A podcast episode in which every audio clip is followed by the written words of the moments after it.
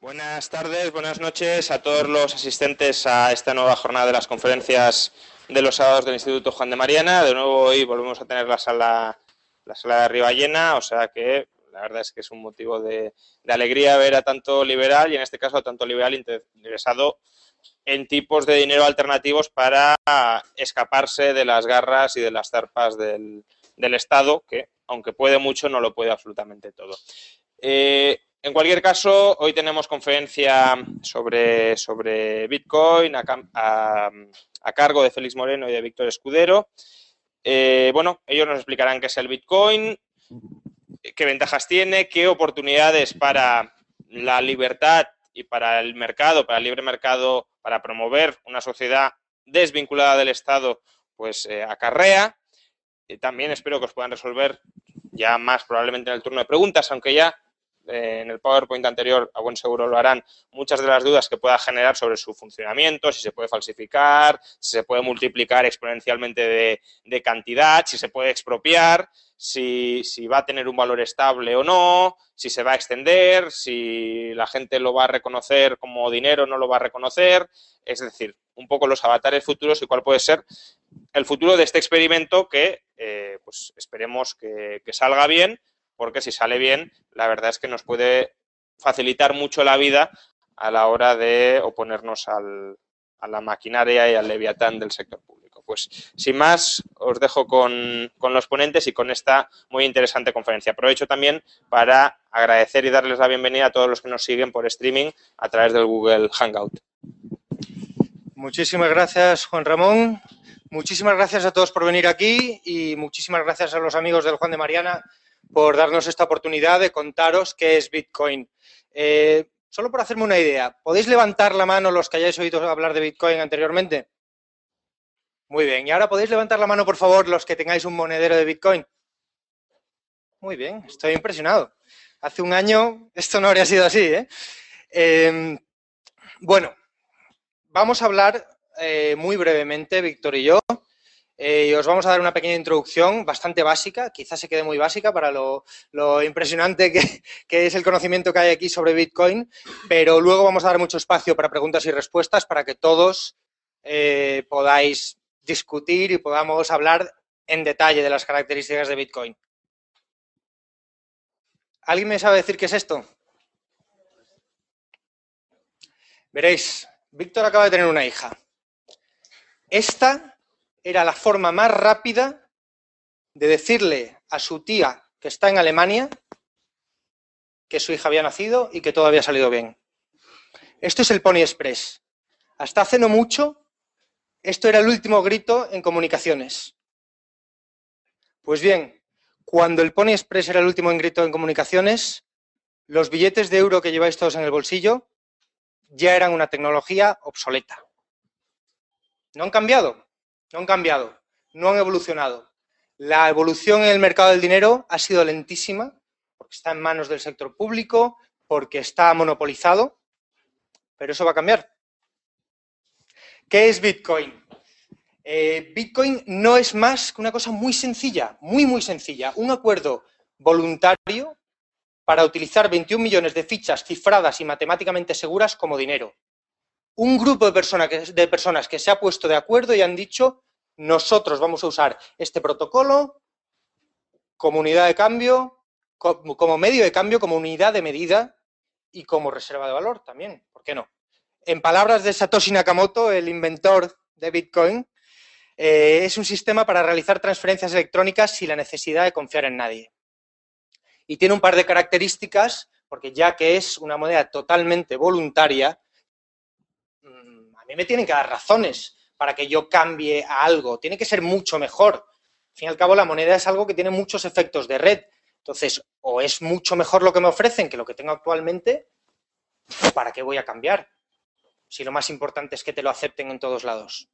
Y efectivamente Bitcoin es mucho mejor que lo que hay actualmente en varios frentes. Pero bueno, ya hablaremos de eso en más detalle, pero un par de características básicas de Bitcoin es que nunca habrá más de 21 millones de Bitcoins, son imposibles de falsificar. Es una moneda infinitamente divisible, aunque en su primera iteración solo tiene hasta ocho decimales, pero bueno, da para bastante de momento. y permite el envío instantáneo y global a través de Internet. Hablábamos del Pony Express antes. El correo electrónico ha cambiado la forma de comunicarse. Bitcoin pretende hacer, y lo consigue yo creo, con el envío de dinero, con el uso del dinero, lo mismo que el correo electrónico ha hecho con el servicio postal. Víctor. Entonces, Bitcoin básicamente, ¿qué es lo que viene a resolver? Porque decimos, es una nueva moneda, se define como la moneda de Internet, pero tiene que tener una serie de propiedades que le hagan atractiva, que efectivamente sean diferenciales, ¿no? Entonces, la primera y la más importante quizá de todas ellas es que por primera vez no tenemos que estar confiando en terceras personas, en un intermediario, en un banco, que es el que tiene tus ahorros, o en una red, sea PayPal, Visa, Mastercard, etcétera, que sea el que decide si lo que tú quieres pagar va a llegar al destinatario o no. Es decir, en este caso, eres tú, sin tener que confiar en terceros, el que directamente en modo peer-to-peer, con otro extremo, tú le envías a la otra persona, la otra persona lo recibe y si tú quieres, solamente tú y la otra persona sabéis que habéis transmitido dinero, os habéis transmitido dinero uno al otro. Os habéis transferido dinero. Es decir, esa quizás es la propiedad más importante, es que por primera vez consigues que lo que siempre ha sido algo centralizado, que es el control del dinero, en este caso empiezas a descentralizarlo y a dejar que cada una de las personas sea su propio banco. Quizás es la propiedad más importante. El hecho de que comentaba antes Félix que decía, solamente va a haber hasta 21 millones. Es, da igual la cantidad. Se ha definido 21 millones. Lo importante es que tenemos una cierta inflación que es controlada, hasta llega un momento en que va a haber un periodo de deflación. Es decir, da igual si la moneda en este caso es deflacionaria a largo plazo, pero da igual si la moneda es, inflacionaria o deflacionaria. Lo importante es que no hay nadie detrás que está dando una maquinita impidiendo dinero según tiene necesidad de generar más deuda o menos. Es decir, esto es lo que realmente importa. Entonces, las reglas de juego están claras para todo el mundo. Se sabe, según se van sacando nuevas monedas, según se van minando, que es la palabra que se utiliza, a qué ritmo se va a ir haciendo y esto es algo común para todos. ¿vale? Y por último, pues tiene otra serie de propiedades importantes. Y es que, por ejemplo, a día de hoy, uno puede, transferir 5 millones de dólares sin pagar absolutamente ninguna comisión. Lo mismo que si te quieres comprar cualquier otra cosa a otro lado del mundo, que es algo que puedes habitualmente hacer con un micropago de tan solo un dólar o un euro y que no tienes absolutamente ninguna comisión. Puedes elegir tener comisiones, las comisiones son mínimas, estamos hablando de milésimas o centésimas de céntimo de euro. Por tanto, a efectos es como si no tuviéramos. ¿Vale? Pasamos a la siguiente.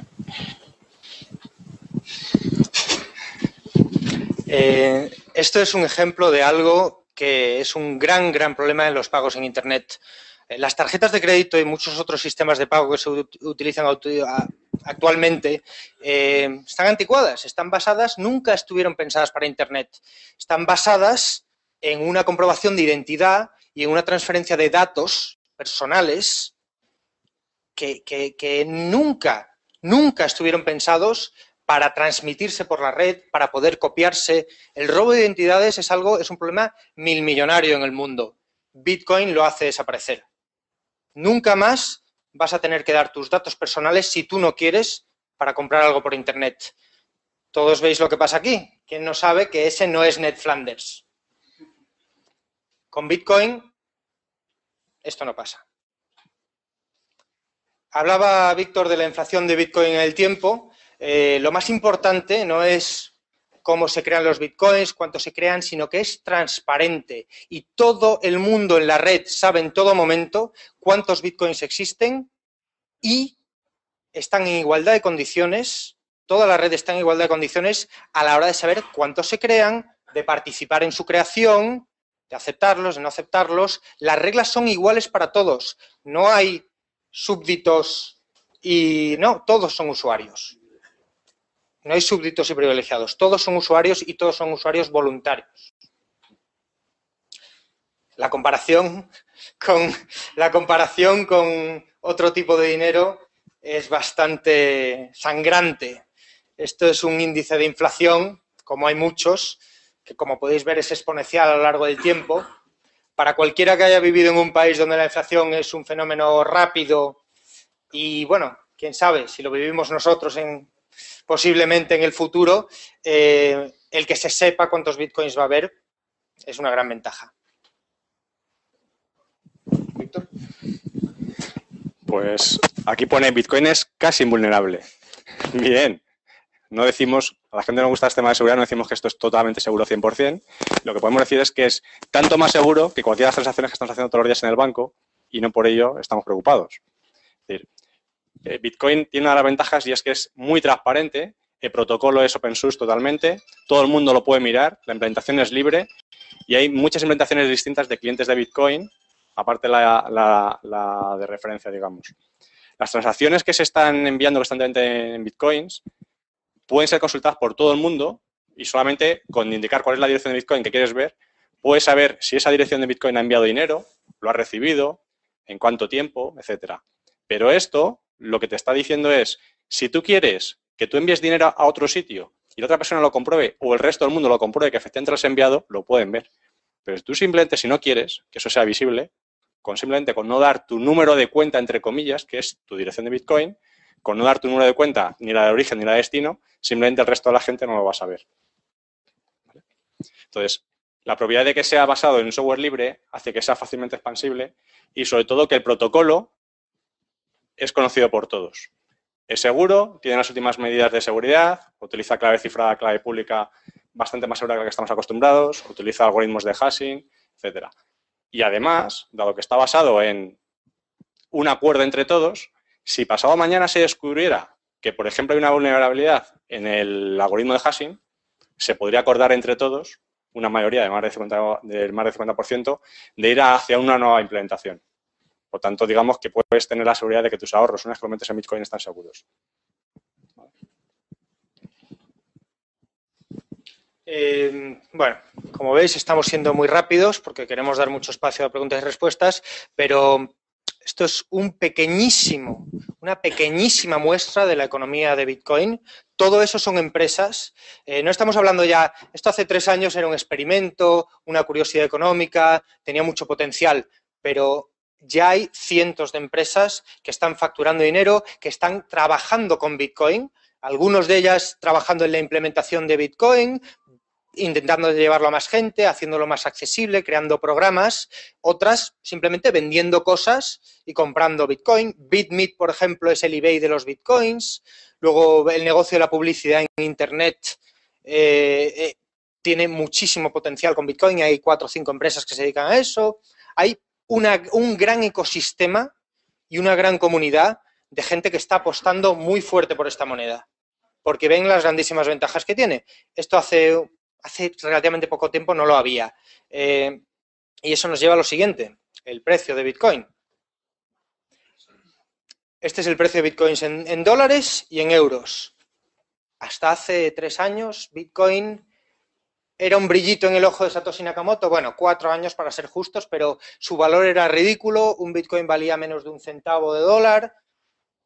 A día de hoy, esta mañana, Bitcoin valía 28 dólares o 22 euros y medio. Evidentemente, quien entró pronto, pues se benefició mucho, pero eso no es lo importante. Lo importante es que seguimos en los inicios, seguimos en el tercer año de difusión de Bitcoin. Hay ahora mismo menos de un millón de usuarios. Este año esperamos que se llegue al millón de usuarios y cuanta más gente esté en la red, más útil será Bitcoin y más valioso será. Y esto por si alguno no lo ha visto antes, es el típico gráfico de que es un poco para explicar esto que habéis visto anteriormente del pico que hubo en el año 2011, que hubo un pico especulativo muy peligroso y cuando todavía no había mucha economía real detrás de Bitcoin, un poco para llevar a la, para llevar a la precaución y para pedir prudencia. Eh, Bitcoin ya ha pasado sus fiebres iniciales, ya empieza a ser una cosa útil de verdad. Ya no es un experimento, ya hay un valor y una economía ahí y seguramente haga menos ruido que en sus inicios cuando, cuando todo el mundo estaba entusiasmado, pero ahora está la gente que quiere usarlo, que quiere que sea algo útil y que quiere que sea algo valioso. Y eso es lo que pasa con la adopción tecnológica generalmente. Entonces, hemos hablado mucho de la teoría, pero realmente yo lo que quiero es daros la guía de cinco minutos para utilizar Bitcoin. Y es sencillísimo, tres pasos, menos de cinco minutos. Instala un monedero. Como ha dicho Víctor, hay muchos distintos, lo que se llama el cliente o monedero Bitcoin. Eh, yo recomiendo blockchain, es el que uso yo. En menos de un minuto te lo descargas en el móvil. Compra Bitcoins, o mejor todavía, no los compres, gánalos. Busca a alguien que tenga bitcoins, hay muchos, en Google los encontráis inmediatamente, y dile, ¿qué te vendo por bitcoins? ¿Qué servicio te ofrezco? Participa en la economía de bitcoin. Consigue tus bitcoins y gástatelos.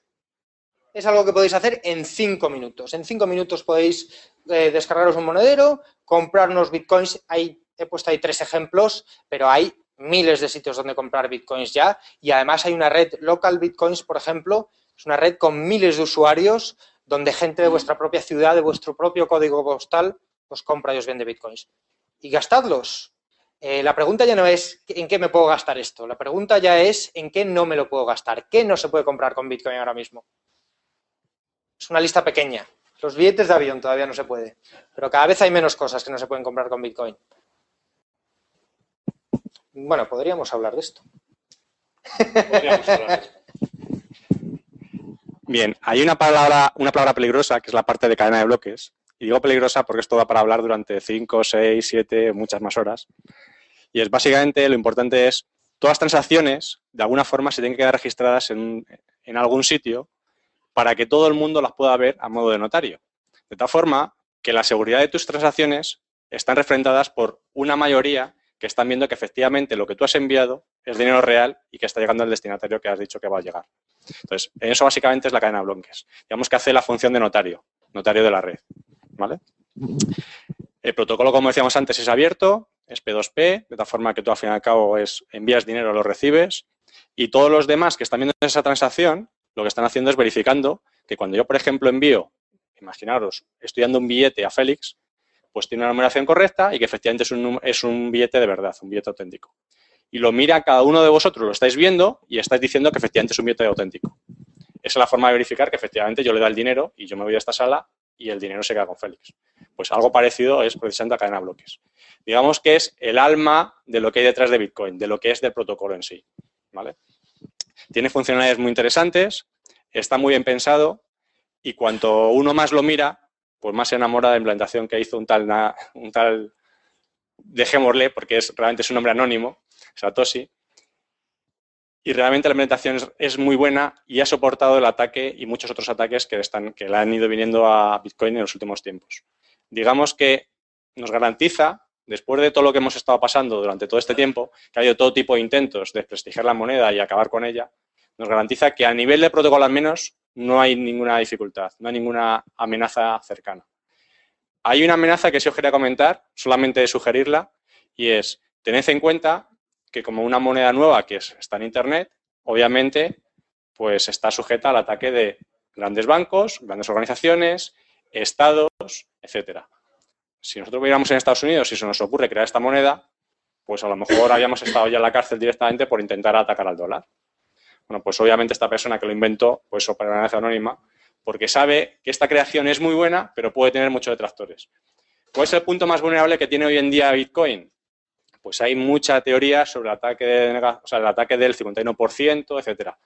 Realmente lo que hay es, si cortas el acceso de la gente hacia la moneda, es decir, que no la puede intercambiar fácilmente a través de sitios de intercambio, llaman exchangers, consigues limitar mucho la población de gente que va a utilizarla. Entonces, nunca vas a poder acabar con ella, no tienes forma de, realmente acabar con ella, pero si consigues que sea muy difícil para la gente normal y corriente comprar bitcoins y venderlo, lo que puede ocurrir es que lo que hoy está prácticamente a 30 dólares, bueno, si prácticamente estaban por encima de 30 dólares hoy, lo que está por encima de 30 dólares, pues te quede en menos de un dólar. Entonces, obviamente, la gente tiene dinero en Bitcoin, perderá mucho dinero en ese sentido. Pero tenéis la ventaja de que en ningún caso pueden acabar con ella. Entonces, una cosa es que el acceso sea difícil a través de sitios oficiales de intercambio y otra cosa es que los usuarios no pueden seguir intercambiando eh, bitcoins entre ellos. Ni apagando Internet. Hay bitcoins de papel, hay bitcoins físicos, estos son unas nuevas cascasios que ahora las pasaremos por ahí. Ni apagando internet se puede acabar con bitcoin. O un cheque, al fin y al cabo. Es decir, al fin y al cabo bitcoin lo que estás transmitiendo es información. Y esa información hemos acordado todos que vale un cierto dinero. Esa información, obviamente, se confirma en Internet a través de la cadena de bloques y para eso, en principio, uno necesita estar online. Pero si yo cargo dinero en este cheque, al fin y al cabo, y le meto aquí 100, bitcoins, y a otra persona, cuando esa otra persona quite esta etiqueta, aquí aparece un código QR que lo puedo utilizar a través de su móvil y le aparece justamente la clave secreta que hay detrás de esa cuenta de crédito, entre comillas, que es Bitcoin realmente. Y consigue el dinero. De tal forma que yo soy capaz de transferir Bitcoins directamente de offline y una persona cualquiera, solamente poniendo la dirección pública que aparece aquí arriba, es capaz de comprobar que efectivamente el cheque este tiene dinero. No me lo estoy inventando. Y esto puede estar en este cheque o puede estar en una moneda como estas, que es una moneda normal y corriente, que lo único que tiene es una clave que está tapada con un holograma, que cuando uno retira el holograma, pues simplemente está la clave que está detrás, que es lo que uno necesita realmente para poderlo gastar. Esa es la clave realmente. Entonces, puedes tener muchas monedas como esta, una moneda física que llaman Casascius, una moneda física donde realmente tienes aquí almacenado el valor de Bitcoin. Entonces, imaginémonos una economía en la que no tenemos mucho acceso a Internet. Bueno, podemos intercambiar cositas de estas, al fin y al cabo. Da igual si es en papel. Lo importante es que estamos transmitiendo información. Bueno, yo creo que lo mejor ahora va a ser abrir a preguntas porque, porque estoy empezando a ver dudas en las caras, ya sabía yo que. Entonces, eh, si alguien quiere preguntar, le paso el micrófono.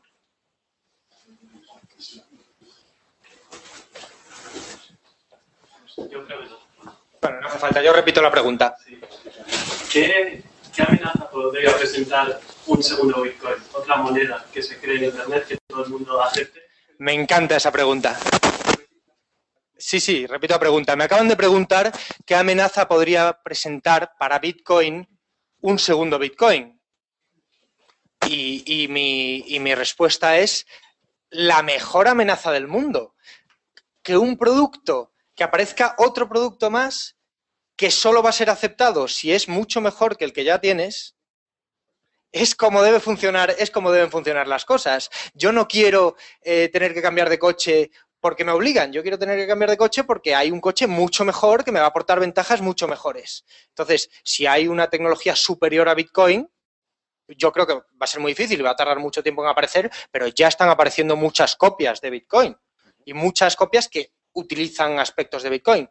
Em, en un salto tecnológico como estos, importa mucho ser el primero importa mucho tener la red más grande. Entonces, para, para ser alguien nuevo, como Google, cuando Yahoo era grande y Google no era nadie, tienes que ser mucho mejor. Esas son las amenazas que me gustan. A día de hoy esa amenaza ya está. Es decir, tenemos multitud de, monedas alternativas que aprovechando el propio código de Bitcoin que es abierto, se han creado. Existe Litecoin, existe Nueva Coin, existen, existen 5, 6, 7, 8, 12 implementaciones distintas utilizando básicamente la misma base. Bueno, si realmente aportan algo, realmente hasta ahora no están aportando nada diferencial. Son muy similares a Bitcoin.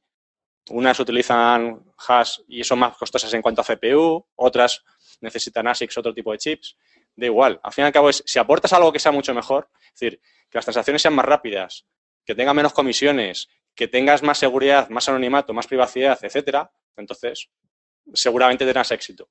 A mí no me importa tener gran parte de mi, dinero directo en Bitcoin y que mañana aparezca en una nueva moneda. Posiblemente cambiaré esa moneda, que en este caso es Bitcoin, por la nueva moneda. No pasará nada. ¿Sería posible que convivan distintas monedas? Porque hasta ahora lo habéis planteado como un monopolio, solo una moneda. Eh, nos, preguntan, nos preguntan si sería posible un oligopolio en el que haya varias monedas conviviendo. Eh, es el mundo en el que vivimos. Eso es lo que se da ahora mismo. Bitcoin, ¿qué aporta? Pues trae otra alternativa más. Si, si yo no, no, espero que nadie que haya oído hablar por primera vez de Bitcoin hoy eh, salga aquí convencido. Yo lo que espero es haber despertado su curiosidad y que lo miren, porque tienen mucho que aportar.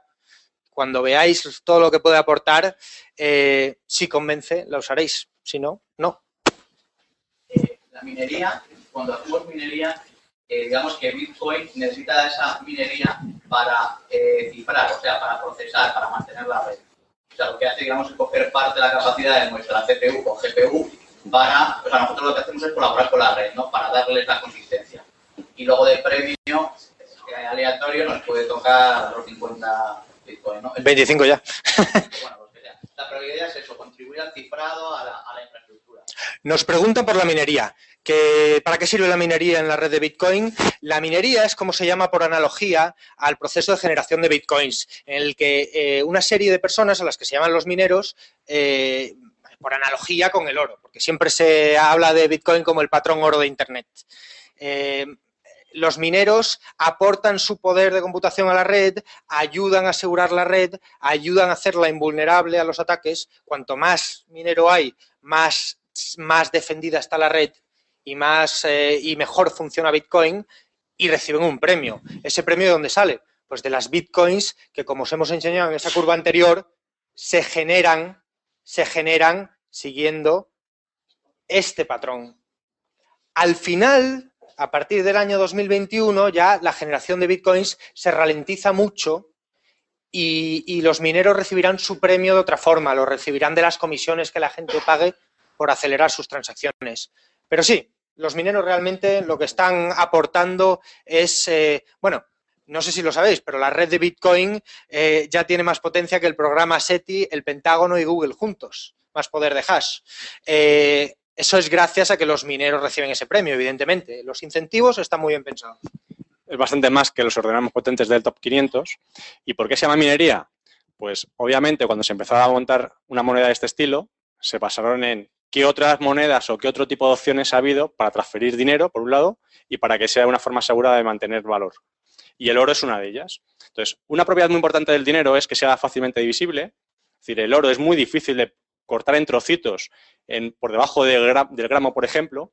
Es muy difícil de comprobar también entre varias personas si esto es oro de verdad o no. Al final necesitas tener gente experta y con, aparatos especializados que verifiquen si esto es oro puro o no lo es. Eso, eso con Bitcoin acabamos con ello. Y sobre todo la más importante es que sea, que sea escaso. Entonces, con el oro, ahora mismo tiene mucho valor. Y durante toda la historia siempre ha sido así. Si de repente empezara empezamos a descubrir nuevas minas o nuevas formas de obtener oro, el valor del oro bajaría muchísimo. Bueno, pues con Bitcoin lo que han hecho es, vamos a asegurarnos de que es escaso. ¿Cómo nos aseguramos de que es escaso? Nos aseguramos de que nunca va a haber más de esos 21 millones que hemos definido. Y es un valor arbitrario. Hemos definido 21 millones y da igual, porque un Bitcoin le puede dividir hasta el valor que tú quieras. 8 decimales ahora, el valor que tú quieras. Por lo tanto, da igual que sean 21 millones como si te hubieran dicho 21.000 millones. Exactamente igual. El octavo decimal es eh, conocido como el Satoshi. Sí. Entonces, de esta forma lo que, tú lo que te permiten es, tú tienes dinero, estás generando a un cierto ritmo y ese ritmo de generación es controlado, que es la propiedad más importante. la persona que tiene dinero en metales preciosos siempre tiene un riesgo. Quizá el principal es papá Estado y quizá el otro es que de repente pueda aparecer una nueva tecnología que permita obtener plata de residuos que hasta ahora no se podía o cualquier cosa de este estilo. Entonces, que de repente aumente mucho la cantidad de metal precioso que tú, que tú tienes. Con Bitcoin lo tienes garantizado. Sabes en todo momento qué valor va a haber y cuánto se van a, van a, va a haber.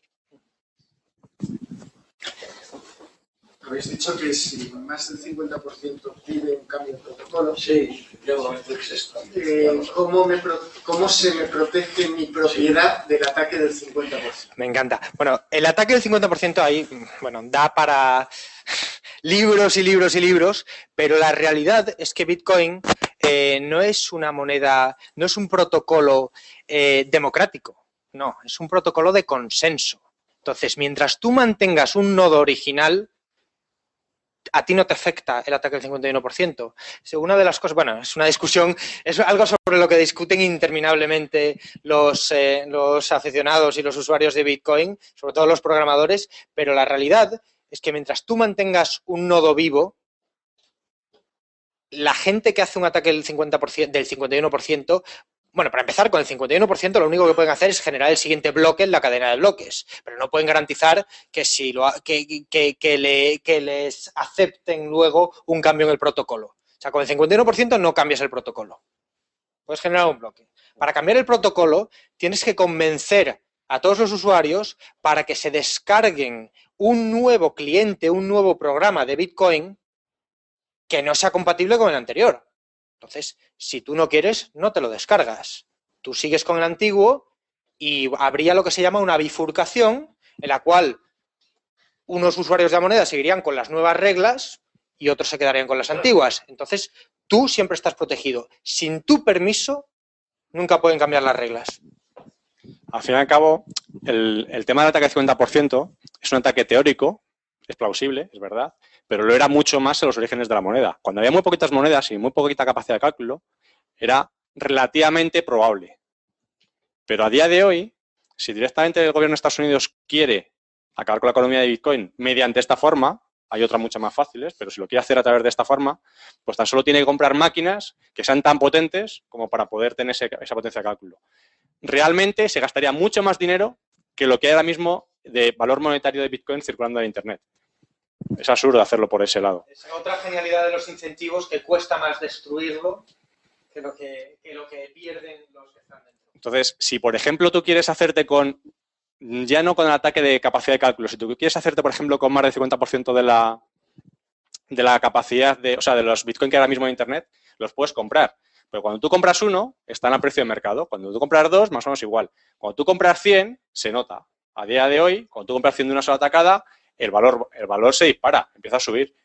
Y 100 es, ridículo. Cuando compras miles, empiezan a subir tanto que al final es el primer Bitcoin te sale muy barato, los mil siguientes te salen carísimos y cuando quieres muchos más, te sale tan caro, tan caro, tan caro que al final, si yo soy un usuario que no quiero vender mi Bitcoin, pues tú me puedes regalar un coche y yo no, sé, yo no te lo voy a cambiar por ese Bitcoin. El valor de Bitcoin en ese caso podría llegar hasta el valor que yo quiera.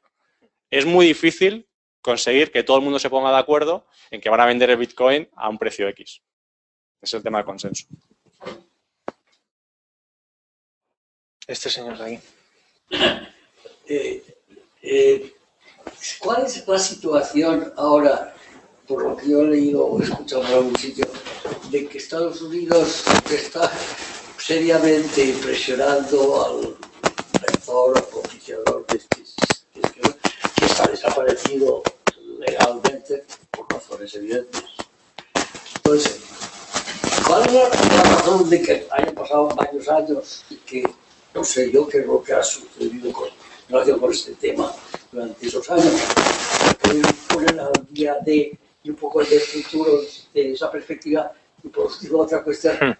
El euro, los del euro, los que son, los responsables del euro, ¿qué actitud tienen comparable con la de los responsables del dólar. Nos hacen dos preguntas. La primera por el paradero de Satoshi Nakamoto y si está perseguido por la ley en Estados Unidos. Eh, Satoshi Nakamoto seguramente no exista. Es posible que sea un equipo que ha usado ese seudónimo. El propiciador, el inventor de la moneda, eh, no tiene ningún control sobre ella. Es código abierto. Eso significa que eh, cualquier persona puede leer el programa y entonces, pues eh, eh, no hay ningún secreto, no hay ninguna puerta oculta. Entonces el inventor se ha vuelto irrelevante. Le ha hecho un gran bien a la humanidad, pero a nadie nos importa. Ha desaparecido o nunca existió. O fue un grupo de gente que colaboraron, no se sabe, ni importa, ni importa. Ayudó a, ponerlo en marcha, tuvo la idea y como los grandes inventores de la historia, eh, perdura más su, labor que él. La segunda pregunta era qué opinan los responsables del euro y de los bancos centrales eh, sobre Bitcoin. La única información que tenemos de primera mano es un informe del Banco Central Europeo que salió ah, el año pasado, eh, titulado, ¿cómo era? Virtual Currency Schemes, monedas electrónicas. monedas electrónicas en el que, bueno, habla de otras monedas electrónicas, pero la realidad es que es prácticamente un monográfico sobre Bitcoin. Eh, esto es una innovación muy importante. Un economista eh, monetario que no esté estudiando esto, es que no tiene curiosidad por una de las cosas más interesantes que está pasando en el mundo de la economía monetaria en los últimos tiempos. Eh, están mirándolo, están mirándolo, pero ahora, ahora mismo sigue siendo pequeño y parece que no les interesa decir nada al respecto. Las, las únicas opiniones oficiales que ha habido sobre Bitcoin hasta el momento ha sido de las autoridades monetarias de Finlandia, que han dicho que es perfectamente legal. De momento no ha habido ninguna opinión en contra de Bitcoin. Ninguna, perdón, ninguna sentencia, ningún tipo de nada oficial en contra de Bitcoin. Pero está claro que esto lo están mirando. Unos problemas que hay es que y esto lo veremos en Internet, habrá noticias por todos los sitios y lo vamos a ver en un futuro y, ya lo vemos a día de hoy, es constantemente hay deseos de ligar la moneda en la mente de las personas hacia tráfico de armas, porque es muy fácil de enviar dinero con Bitcoin que no sea fácilmente traceable, hacia drogas, y todo tipo de actividades ilegales, áreas grises o áreas negras directamente, de tal forma que lo que están diciendo es, es una moneda pensada para el delito. Bueno, no nos olvidemos que es una moneda y es una herramienta y es muy potente. Y como tal se puede utilizar para hacer cosas buenas o hacer cosas malas. El hecho es que está intentando constantemente llevarlo hacia ahí. Entonces, que haya sitios como por ejemplo Silk Road, donde tú puedes comprar armas fácilmente, droga, cualquier otro tipo de cosas, armas ahora ya no, lo, lo cerraron a tiempo. bueno, pues que puedes comprar todo tipo de cosas ilegales, pues esto hace que haya autoridades como en Estados Unidos, que hubo dos, dos, dos demócratas que se echaron las manos a la cabeza y en, y en Estados Unidos dijeron que hay que perseguir a esta moneda, porque no puede ser que lo que hasta ahora era una actividad muy sencilla para la DEA de perseguir droga, pues ahora el dinero es fácilmente, es difícilmente traceable. Aquí lo importante es ¿Hace cuánto tiempo que se interesaron sobre esa cuestión? Dos años. dos años. En Estados Unidos hace dos El senador años. Sal Sumer ¿Ya- pidió una investigación oficial. Otro, otro caso parecido? El, Hace dos años, un senador americano hace dos años pidió una investigación oficial del FBI sobre Bitcoin. Uno de los programadores eh, más importantes de Bitcoin, eh, Gavin Andreessen, ha estado dando charlas en el FBI sobre cómo funciona la moneda y de ahí no ha salido nada. Pero, eh, pero todos los que se han estudiado esto, lo primero en lo que confían es que, como hemos dicho, ni apagando Internet pueden acabar con Bitcoin. Como bien dice Víctor, pueden intentar eh, hablar mal de ella, su reputación y tal. La, realidad es que si el señor eh, Bárcenas o cualquier otro dirigente eh, dentro de unos años está cobrando en Bitcoin en vez de en sobres, pues será un mal menor comparado con que millones de personas en países donde la moneda está manipulada y tienen que sufrir devaluaciones, inflación y todo tipo de controles de cambio, puedan vivir algo mejor y proteger eh, sus ahorros algo mejor gracias a esto. Sí, bueno, sí. Bueno. Soy simpatizante ¿no? de, Bitcoin, aunque no, no tengo monedero, pero me surgen varias dudas respecto al diseño. Es decir, veo que el límite de cantidad puede ser un problema si se va alargando el tiempo, los 21 millones, y que esto combinado con el límite de divisibilidad, pues hace que llegue un momento en el que no se puedan generar más bitcoins ni tampoco dividirlos.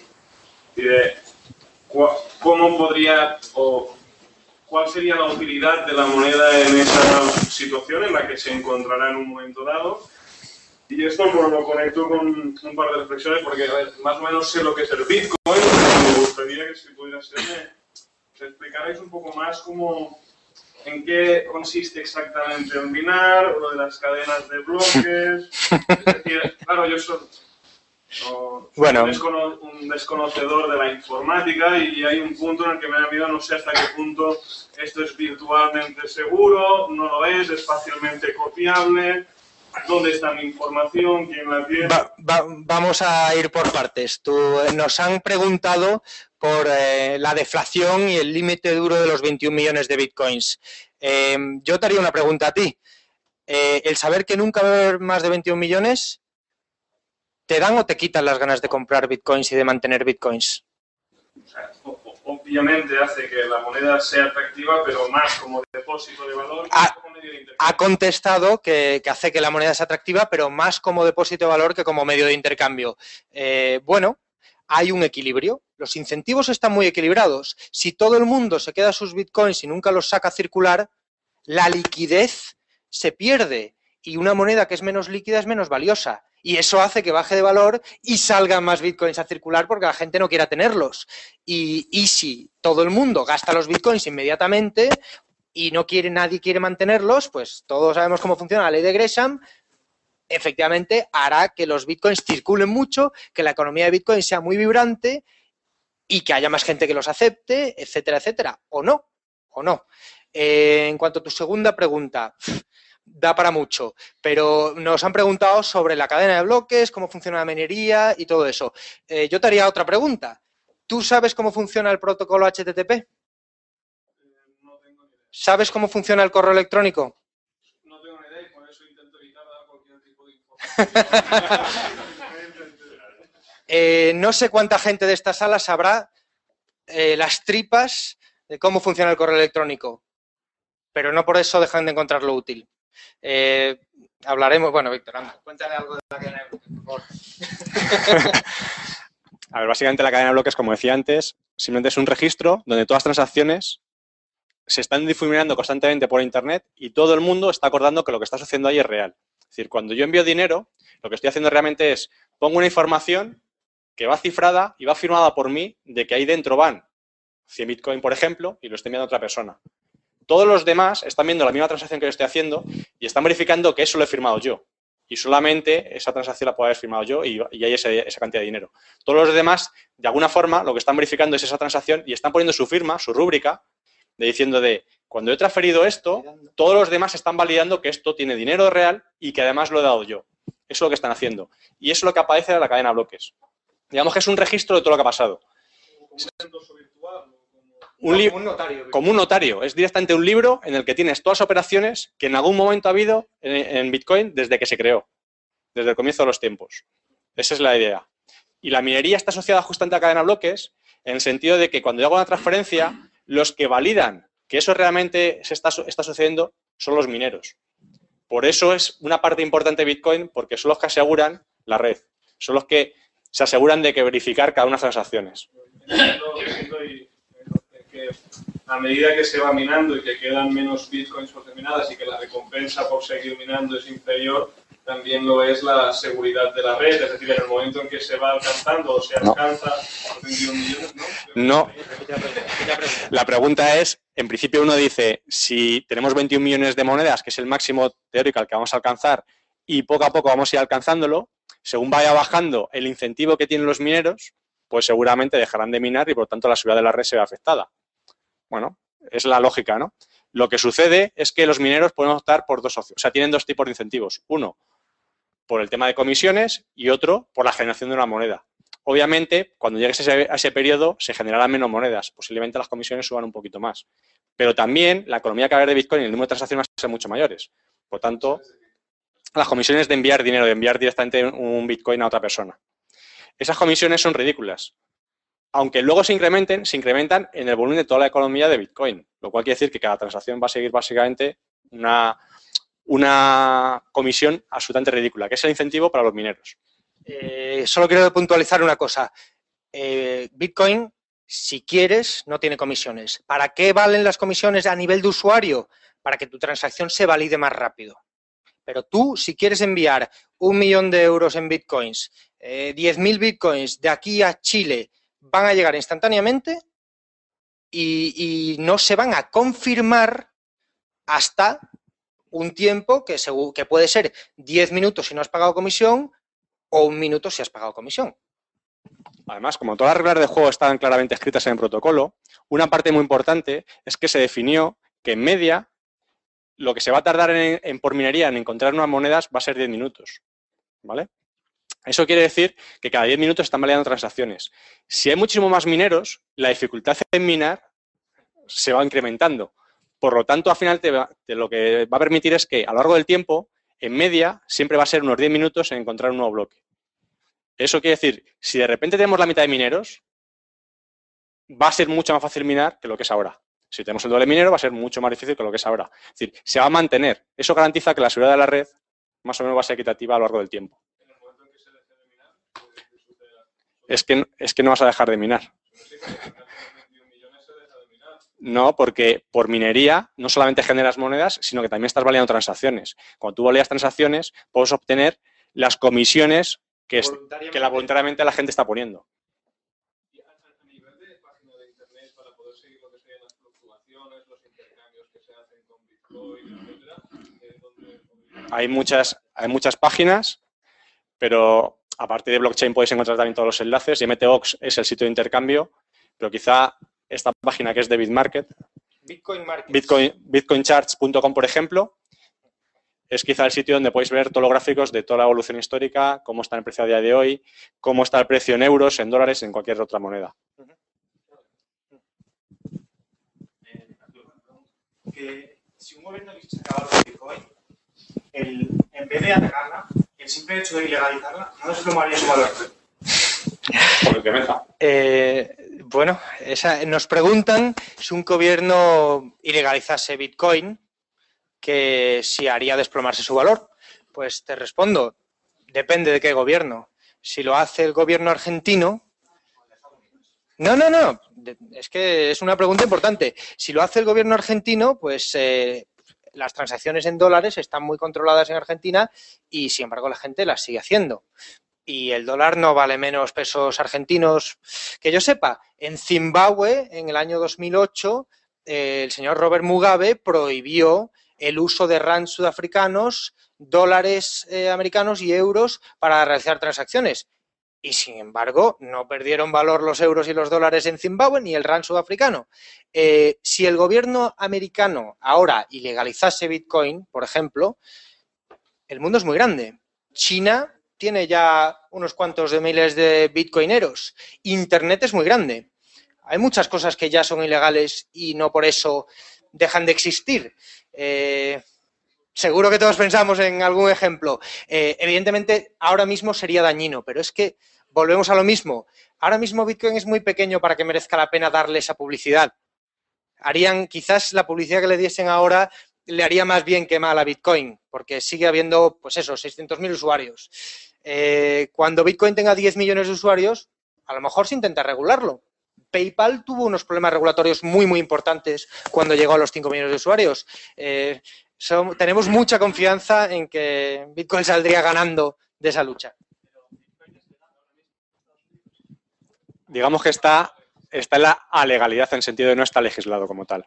Pero no hay una ley que prohíbe expresamente crear otra moneda que no sea el dólar americano. Pero, ¿quién, No está definido como pero esto no es una moneda. Esto, nosotros acordamos que esto tiene un valor, lo mismo que a mí me dan ticket restaurant y yo voy y pago con ellos y me cogen un papel. En el momento que esto cotice como tal y tú decidas y tú definas como gobierno que esto es una moneda, obviamente a partir de ese momento tienes que pagar tasas, o sea, tienes que pagar impuestos como monedas, etcétera, etcétera. Pero en el momento que un gobierno diga que esto es moneda, a partir de ese momento el interés de la gente por pasarse a esa nueva moneda va a ser tan grande que no le va a interesar. Entonces, ahora mismo lo que están haciendo es cómo lo atacamos sin decir abiertamente que es Bitcoin ni darlo a conocer. Y el momento, aquí lo importante va a ser el timing. Es decir, que va a haber ataques, va a ser seguro. El tema es cuándo se van a producir. Yo voy a hacer, bueno, son dos preguntas.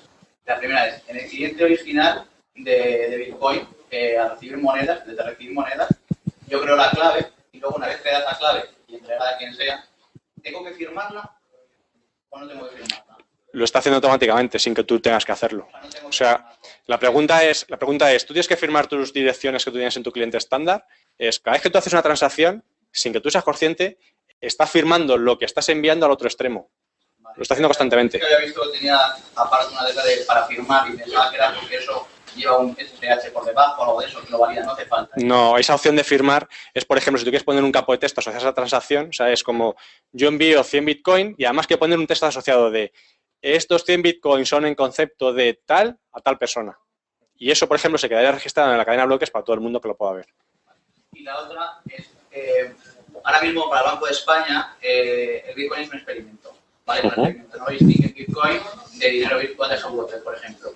Pero si tú ya lo sacas en papel, lo sacas las monedas esas, es decir, que esté en circulación, aunque luego esa información no esté en circulación, ahí sí que ya habría un problema verdaderamente, porque el señoriaje, que es lo que es el derecho de emisión y tal, sí, sí que se vería afectado, ¿no? El, problema es sacarlo de la red, quiero decir, en cuanto, o sea, que sea intocable, mientras sea intocable no hay problema, luego lo conviertes a dólares, lo que quieras, pero si lo emites como tal, hacer moneda en papel, el problema empezaría ahí. Eh, Nos dicen que si, que si eh, el Banco de España tomaría un interés por Bitcoin en el momento en el que se convirtiese algo tangible, como estas monedas que hemos visto de Cascasius o como estos billetes que hemos visto de Bitcoin. Eh, yo creo que el Banco de España tiene otros problemas más grandes de los que preocuparse ahora mismo. Tienen eh, unas peleas en los periódicos todos los días el señor Rato con el señor eh, Fernández Ordóñez y con el nuevo tal y con el señor Linde que, algo que, ahora mismo no es más que un club con unos cuantos usuarios, que es tan pequeño, es ahora mismo en España casi tan pequeño como el Eusko, no sé si has oído hablar de las monedas locales como el Eusko o tal. Si, si esto llega a ser lo suficientemente grande eh, como para que tome un interés de verdad, entonces será invulnerable porque ya ni necesitarás intercambiadores, podrás por la calle cambiar bitcoins. Por cierto, Yo creo que es buen momento para hacer una demostración, ¿no? ¿Quién tenía un monedero de Bitcoin por aquí? Anda. Ponme, no, no, pon- pídeme una transacción.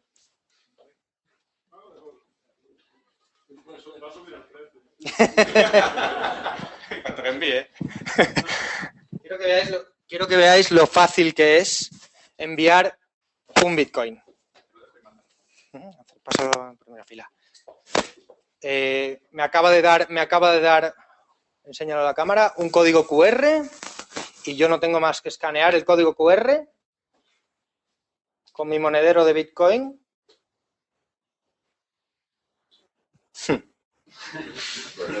Estas cosas siempre pasan. Polo, apóyalo ahí. Ahí, ahí, ahí. Estoy usando blockchain, ya está. Ya tengo su dirección y bueno, voy a ser muy rata porque es que han subido muchos bitcoins. Te voy a mandar 0.25 bitcoins. O algo es algo. Enviado. Y debería llegarte. Ya te ha llegado. Para que veáis. Toma. Cuando se confirma, que tarda un tiempo en confirmarse, te llega Sí, a ver.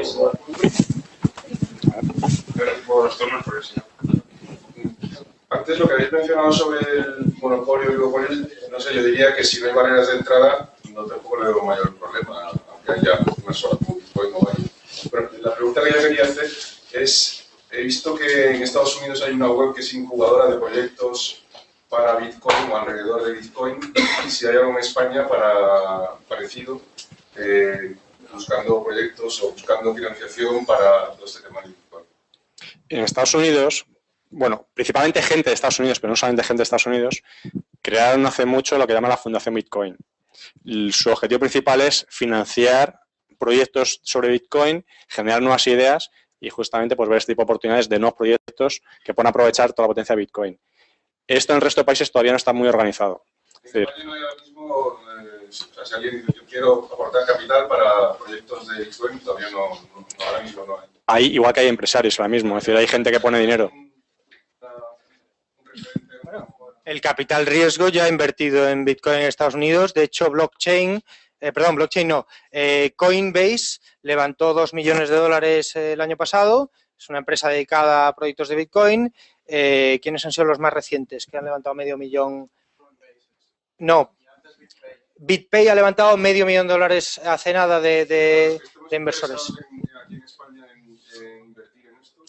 Pues tienes que hacerlo tú. O sea, si quieres montar, si quieres montar una incubadora de negocios de Bitcoin, de aquí tiene que salir. Dos preguntas.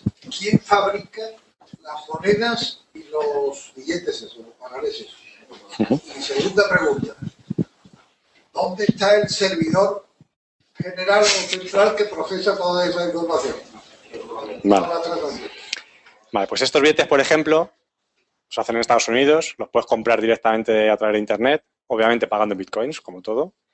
Los puedes comprar ya co- con ellos cargados, que te dejen aquí directamente 10 bitcoins o la cantidad que tú quieras. Y la moneda es bastante igual. No tienen nada especial. Solamente es una clave privada, que es la que dice, es la clave que tú tienes, que es la seguridad a tu cuenta del banco, entre comillas, pues en este caso a Bitcoin, y una clave pública que todo el mundo puede ver. No tiene nada especial. Fabricarlo, como decíais antes, si a un gobierno directamente quiere atacar a los que fabrican esto, da igual. Si el dinero realmente es la información que hay detrás. Esta información la puedes tener aquí, la puedes tener escaneada en códigos QR en papel, la puedes tener en tu ordenador, la puedes tener cifra en tu ordenador, en tu portátil, en tu móvil y en 50 sitios al mismo tiempo, y puedes hacer allá cuando quieras. La puedes tener tallada en piedra, en una pirámide, maya o azteca. Eh, y respondiendo a la segunda pregunta, que era dónde está el servidor, no hay servidor. En eso consiste el que sea una red descentralizada. Como, esto no es, esto, una red P2P. Las redes P2P son lo que hace funcionar Internet, lo que hace funcionar el correo electrónico y ¿cuántos de aquí conocen BitTorrent?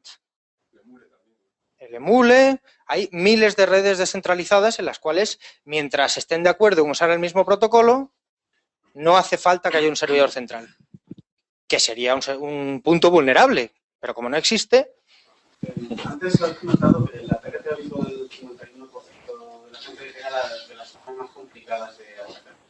Y había otras mucho más sencillas. Y era un- me fascina. ¿Cuál es la forma más sencilla la que es para acabar con Bitcoin directamente no vas a poder, o sea, a través de medios normales no vas a poder. Lo que sí puedes conseguir es lo que comentamos antes de asegurar que el menor número posible de gente pueda hacer a la moneda. Entonces, si por ejemplo mediante la legislación consigues acabar con los sitios de intercambio o les pones que tienen que pagar una serie de impuestos que sean tan bestiales que no sea rentable ni siquiera tenerlos, pues al final lo que pasa es que hay mucha gente que no puede acceder porque tú al fin y al cabo tú, no part- tú partes de no tengo bitcoins, tengo euros o tengo dólares y quiero cambiarlos. Si no tengo sitios centralizados que me permitan comprarlos, va a ser difícil que los puedas adquirir. Pero eso, eso solamente consigues que se quede en un nicho de mercado. Es decir, no consigues sacar con la moneda. Lo que es clave es en cuándo vas a hacer esto. Porque si esto lo haces cuando hay 10 millones de usuarios, ya no va a ser un nicho de mercado, ya no vas a poder acabar con ello. Si lo haces en los momentos en los que todavía estamos creciendo, es posible que consigas asegurarte de que muy poquitos usuarios pueden hacer la moneda y se quede restringido a un grupo de gente más pequeño. Pero no, es, no vas a conseguir acabar con ella en ningún caso. Vamos a, solucionarle el problema a los legisladores y a la gente a la que no le guste Bitcoin. La mejor, más fácil, más rápida forma de acabar con Bitcoin es comprarlas todas. Que lo hagan, por favor. Yo invito al señor Ben Bernanke a que compre todos los Bitcoins. Total, si le sale gratis imprimir dinero, cosa que no pasa con Bitcoin, eh, que nosotros ya crearemos otra. La idea de Satoshi Nakamoto ha salido de la botella y no va a volver nunca más. El mundo está cambiando.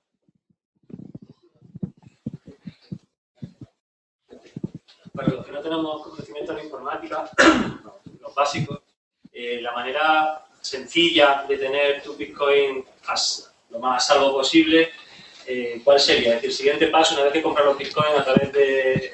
Box o algo así, eh, te genera una dirección, tendrías que pasarla a tu monedero de Virtual, cliente eso es. y, y luego el siguiente paso para... Sí. Dentro de- algo sencillo. Sí, hay muchas, hay muchas opciones. Hay una opción, por ejemplo, directamente crearte una dirección que la puedes tener sobre papel y tú la puedes utilizar a través de tu móvil, ordenador o como quieras. Y quizá de los clientes de correo, tú lo que necesitas es básicamente es un monedero. ¿Dónde vas a enviar esos Bitcoin? Una dirección, una dirección de Bitcoin. Hay muchas opciones, como veíamos aquí, y las opciones de tener directamente tu dinero en Internet, antes era un riesgo. Aquí, por ejemplo, está blockchain, que todas estas que estamos comentando están en Internet, porque tenías básicamente dos opciones que elegir. Dices, o tengo el dinero en un cliente de correo y lo tengo yo sobre mi ordenador y por tanto está bajo mi control, o mi dinero lo tengo en un cliente por ahí internet y lo tienen en otra web. Entonces dices, hombre, esto no me da toda la seguridad porque si de repente esa web desaparece tengo un problema. ¿Vale?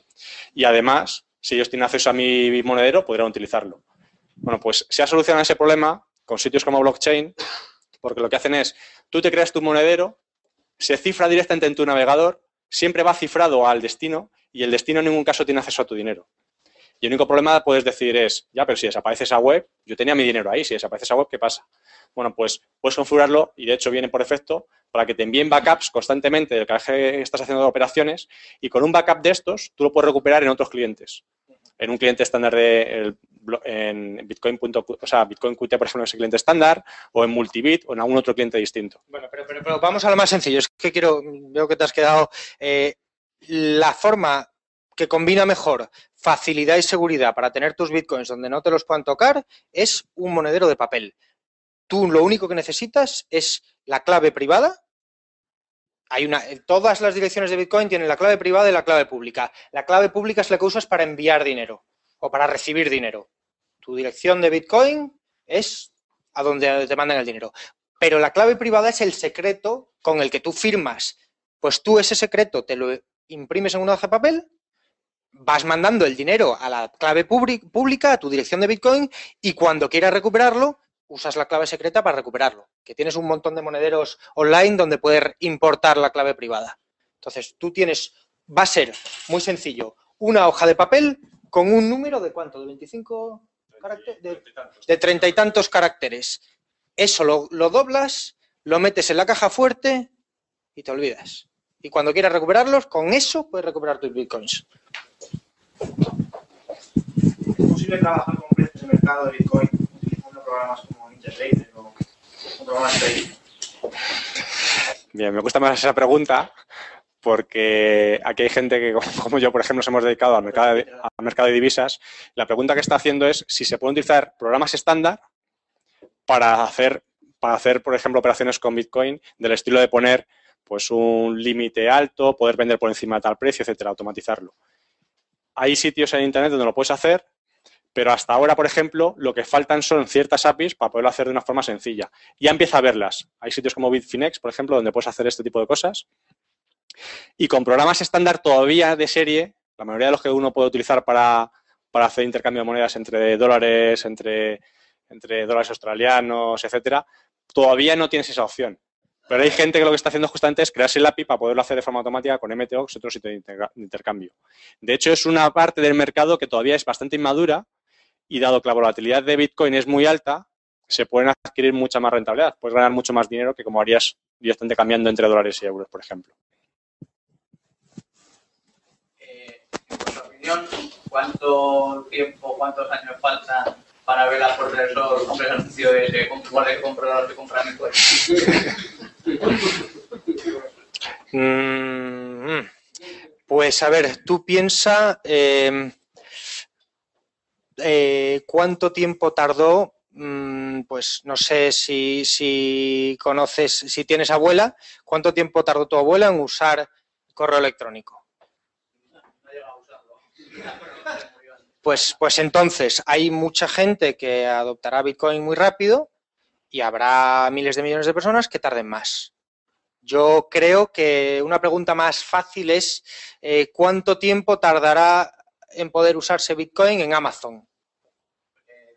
seis meses. Seis meses. Es una buena apuesta. Quizás un año. Ya. Sí. No, no hemos hablado de los hackers. Yo soy muy ignorante en estas cuestiones. ¿Vale la pena hablar de ello? ¿O es ingenuo Sí. la pregunta? Eh, Es decir, si yo eh, creo que eh, si hay un hacker que te entra y te coge el número secreto ese, te dado mil cuartos. Efectivamente. La pregunta viene por... La segunda pregunta es, ¿hay, hay alguna política contra eso o para, para neutralizar esas? Eh, sería interesante que con ciertos avances tecnológicos de la cuántica se lograse cifrados in- in- indescriptibles. A ver, la pregunta viene... Se voy a resumir la pregunta. La pregunta es, dado que yo tengo el dinero en mi ordenador, tengo cierto riesgo de que si alguien desde fuera, un, un cracker más que un hacker, puede acceder, me lo puede robar, al fin y al cabo me puede robar mi dinero. Y es, efectivamente, el dinero está aquí, está en tu ordenador. Al principio, los clientes, el cliente estándar, por ejemplo, no permitía cifrar tu cartera. Por lo tanto, tú tenías que asegurarte de que la información que esté ahí sea segura. Lo tienes que cifrar tú a mano, con GPG o con cualquier otra solución. Ahora directamente cualquier cliente estándar, el cliente estándar y todos los demás, vienen con opciones para cifrar la cartera. De tal forma que tú para, para recibir el dinero no hace falta que hagas nada, lo estás viendo cómo te está llegando, pero cada vez que vas a utilizar el dinero para transferirlo, es decir, lo quieres utilizar como si vas en tu banco, pues tienes que meter una clave que es generalmente bastante grande, la eliges tú. Y eso está cifrado. Y además tienes la ventaja de que dices, hombre, es verdad, lo tengo aquí y aquí me lo puedes robar, ¿no? Si lo tienes en papel, deja asegurarte que el papel va siempre contigo o lo tienes en un sitio seguro y nadie más lo puede ver. Si lo tienes en ordenador, deja asegurarte de que está cifrado y que nadie más lo pueda ver. Pero tienes una ventaja y es que una vez que tú lo cifras, lo puedes tener distribuido en muchos sitios. No te importa que esté también en Dropbox, que esté en, los sitios por ahí directamente lo tengas en Amazon, en la nube, da igual donde lo tengas. De hecho, puedes tenerlo en el trabajo, en casa, en cinco o seis ordenadores distintos, en tu móvil, en todos sitios cifrado. Si alguien, se queda con ello, se va a quedar con un fichero cifrado que no tiene forma humana de cifrar y tú tienes, tienes tu dinero. Si en un momento dado, por ejemplo, tú descubres que alguien entra a tu PC y puede haber- haberse cogido esa billetera que está ahí, está cifrada, lo único que tienes que hacer es, como tú también la tienes y tienes copias de ella, envías todo tu dinero a otra nueva dirección que te acabas de generar distinta y a partir de ese momento, aunque la otra persona pudiera descifrarlo, lo cual es bastante improbable, no va a poder acceder a tu dinero. Digamos que al ser tu propio banco, la seguridad de tu dinero recae en ti. Las opciones para cifrarlo son absolutamente sencillas.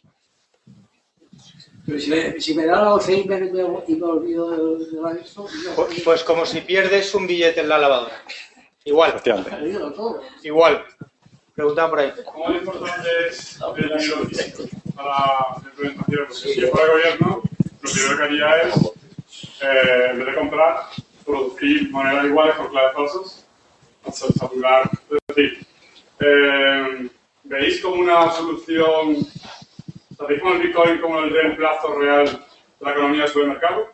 ¿O A ver, realmente Bitcoin no creo que sea un reemplazo de la economía que tenemos. Va a, su- va a suplirla, lo mismo que PayPal tampoco suple, o sea, tampoco reemplaza al dinero ordinario que estamos acostumbrados. Está cubriendo un nicho de mercado que el dinero convencional de transportar es bastante complicado para hacer pagos por Internet, lo mismo que Bitcoin puede conseguir hacerse por ese otro nicho de mercado que podemos tener aquí. Realmente va a convivir con, el sistema que estamos acostumbrados con el sistema fiduciario porque no queda más narices que convivir con él. En algunos sitios podemos conseguir que incluso en círculos pequeños no se utilice en absoluto el dinero y sea todo Bitcoin. Pero el objetivo no es reemplazarlo. El objetivo es que tenga una alternativa al sistema al cual estás. De hecho, la mayoría de la gente que tiene Bitcoin, bueno, todos los que tienen Bitcoin, no han, no han dejado el dinero que ya tienen en euros, en dólares, por pasar a Bitcoin. Tienen los dos. Lo que pasa es que uno puede decir que a partir de cierto momento, tus ahorros, en vez de tenerlos en el banco y que no te estén produciendo absolutamente nada, y que encima vas perdiendo dinero cada vez, porque alguien decide que cada vez hay más dinero que se imprime, pues decides que a partir de ese momento vas a tener, por ejemplo, bitcoins. Puede ocurrir. De hecho, muchos, muchos de nosotros estamos en esa situación. Yo eh, me, voy a poner, me voy a plantear el caso de que fuera la moneda de todo el mundo. Y sinceramente la veo como muy mala moneda. Porque sería un buen medio de cambio el mundo, muy bueno a tener en cuenta, pero no es un de nada, nada físico. Me diréis, el dinero fiduciario tampoco. Bueno, el dinero fiduciario pago impuestos con el dinero fiduciario y algo, para algo me vale, ¿no? Esto no. Entonces, ¿qué anclaje tiene? ¿Cómo me protege de esa brusquedad? Y, y cómo yo no veo que esto sirva para atesorar capital. Eh, nos preguntan sobre la utilidad de Bitcoin como depósito de valor. Eh, yo lo primero que diría es, no tengas tus ahorros en Bitcoin ahora mismo, esto es muy temprano. Eh, es muy temprano y, y salvo que seas un inversor y estés dispuesto a asumir riesgos, no te metas, no te metas en esto para guardar tu dinero ahí. Métete en esto por la utilidad que te dé, por las cosas que te permite hacer que no te permiten otras cosas. Por ejemplo, si tú tienes una tienda y vendes por internet, eh, pues tienes este problema si tienes que aceptar tarjetas de crédito. Eh, tienes también el problema de que PayPal te bloquee la cuenta si hay una discusión sobre un pago. Eso no lo tienes con Bitcoin. Eh, si tú vendes por internet, aceptas tarjetas de crédito y además vendes internacionalmente, estás loco si no estás estudiando cómo aceptar pago por bitcoins. Estás loco. Es, es eh, tecnológicamente muy superior a los sistemas de pago que hay ahora mismo. Mm, yo eh, realmente, mm, para responder más concretamente a tu pregunta, me da igual que Bitcoin, como decíamos antes, reemplace al sistema actual monetario. Simplemente es una alternativa más y es una alternativa que aporta muchísimas cosas que no tenemos ahora.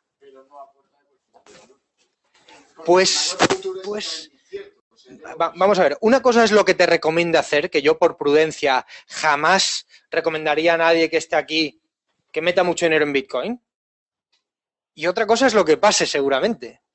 Pero es que, pero es que eh, tú no tienes más que analizar la oferta y demanda de Bitcoin y llegarás a tus propias conclusiones, sinceramente. Mira, yo, por ejemplo, pensaba igual que tú, de decir, ¿pero esto realmente va a valer algo en un futuro? Yo compré mis primeros Bitcoin, fueron 400 euros, eh, los transferí directamente a Canadá, compré Bitcoins y valían, 25 cent- valían menos de 25 centavos de dólar. Ahora están a cerca de 30, 30 dólares. Creo que han subido un poquito. Desde entonces, te puedo asegurar que he comprado y vendido mucho. ¿eh? Pero ya no es un tema de si va a tener valor en el futuro o no. Es la volatilidad es muy alta, es cierto, porque el volumen que se transfiere ahora mismo en euros, en dólares, es bestial. Por lo tanto, para que tú, como un particular, puedas influir en eso es prácticamente imposible. Tienes que mover miles y miles y miles de millones para que realmente el cambio entre las dos divisas cambie. En bitcoins, obviamente, la economía que tenemos a día de hoy es muy inferior y eso hace que la volatilidad sea mucho más alta. Es decir, podemos ver subidas y bajadas en el mismo día de un euro fácilmente. Eso es un riesgo. es verdad.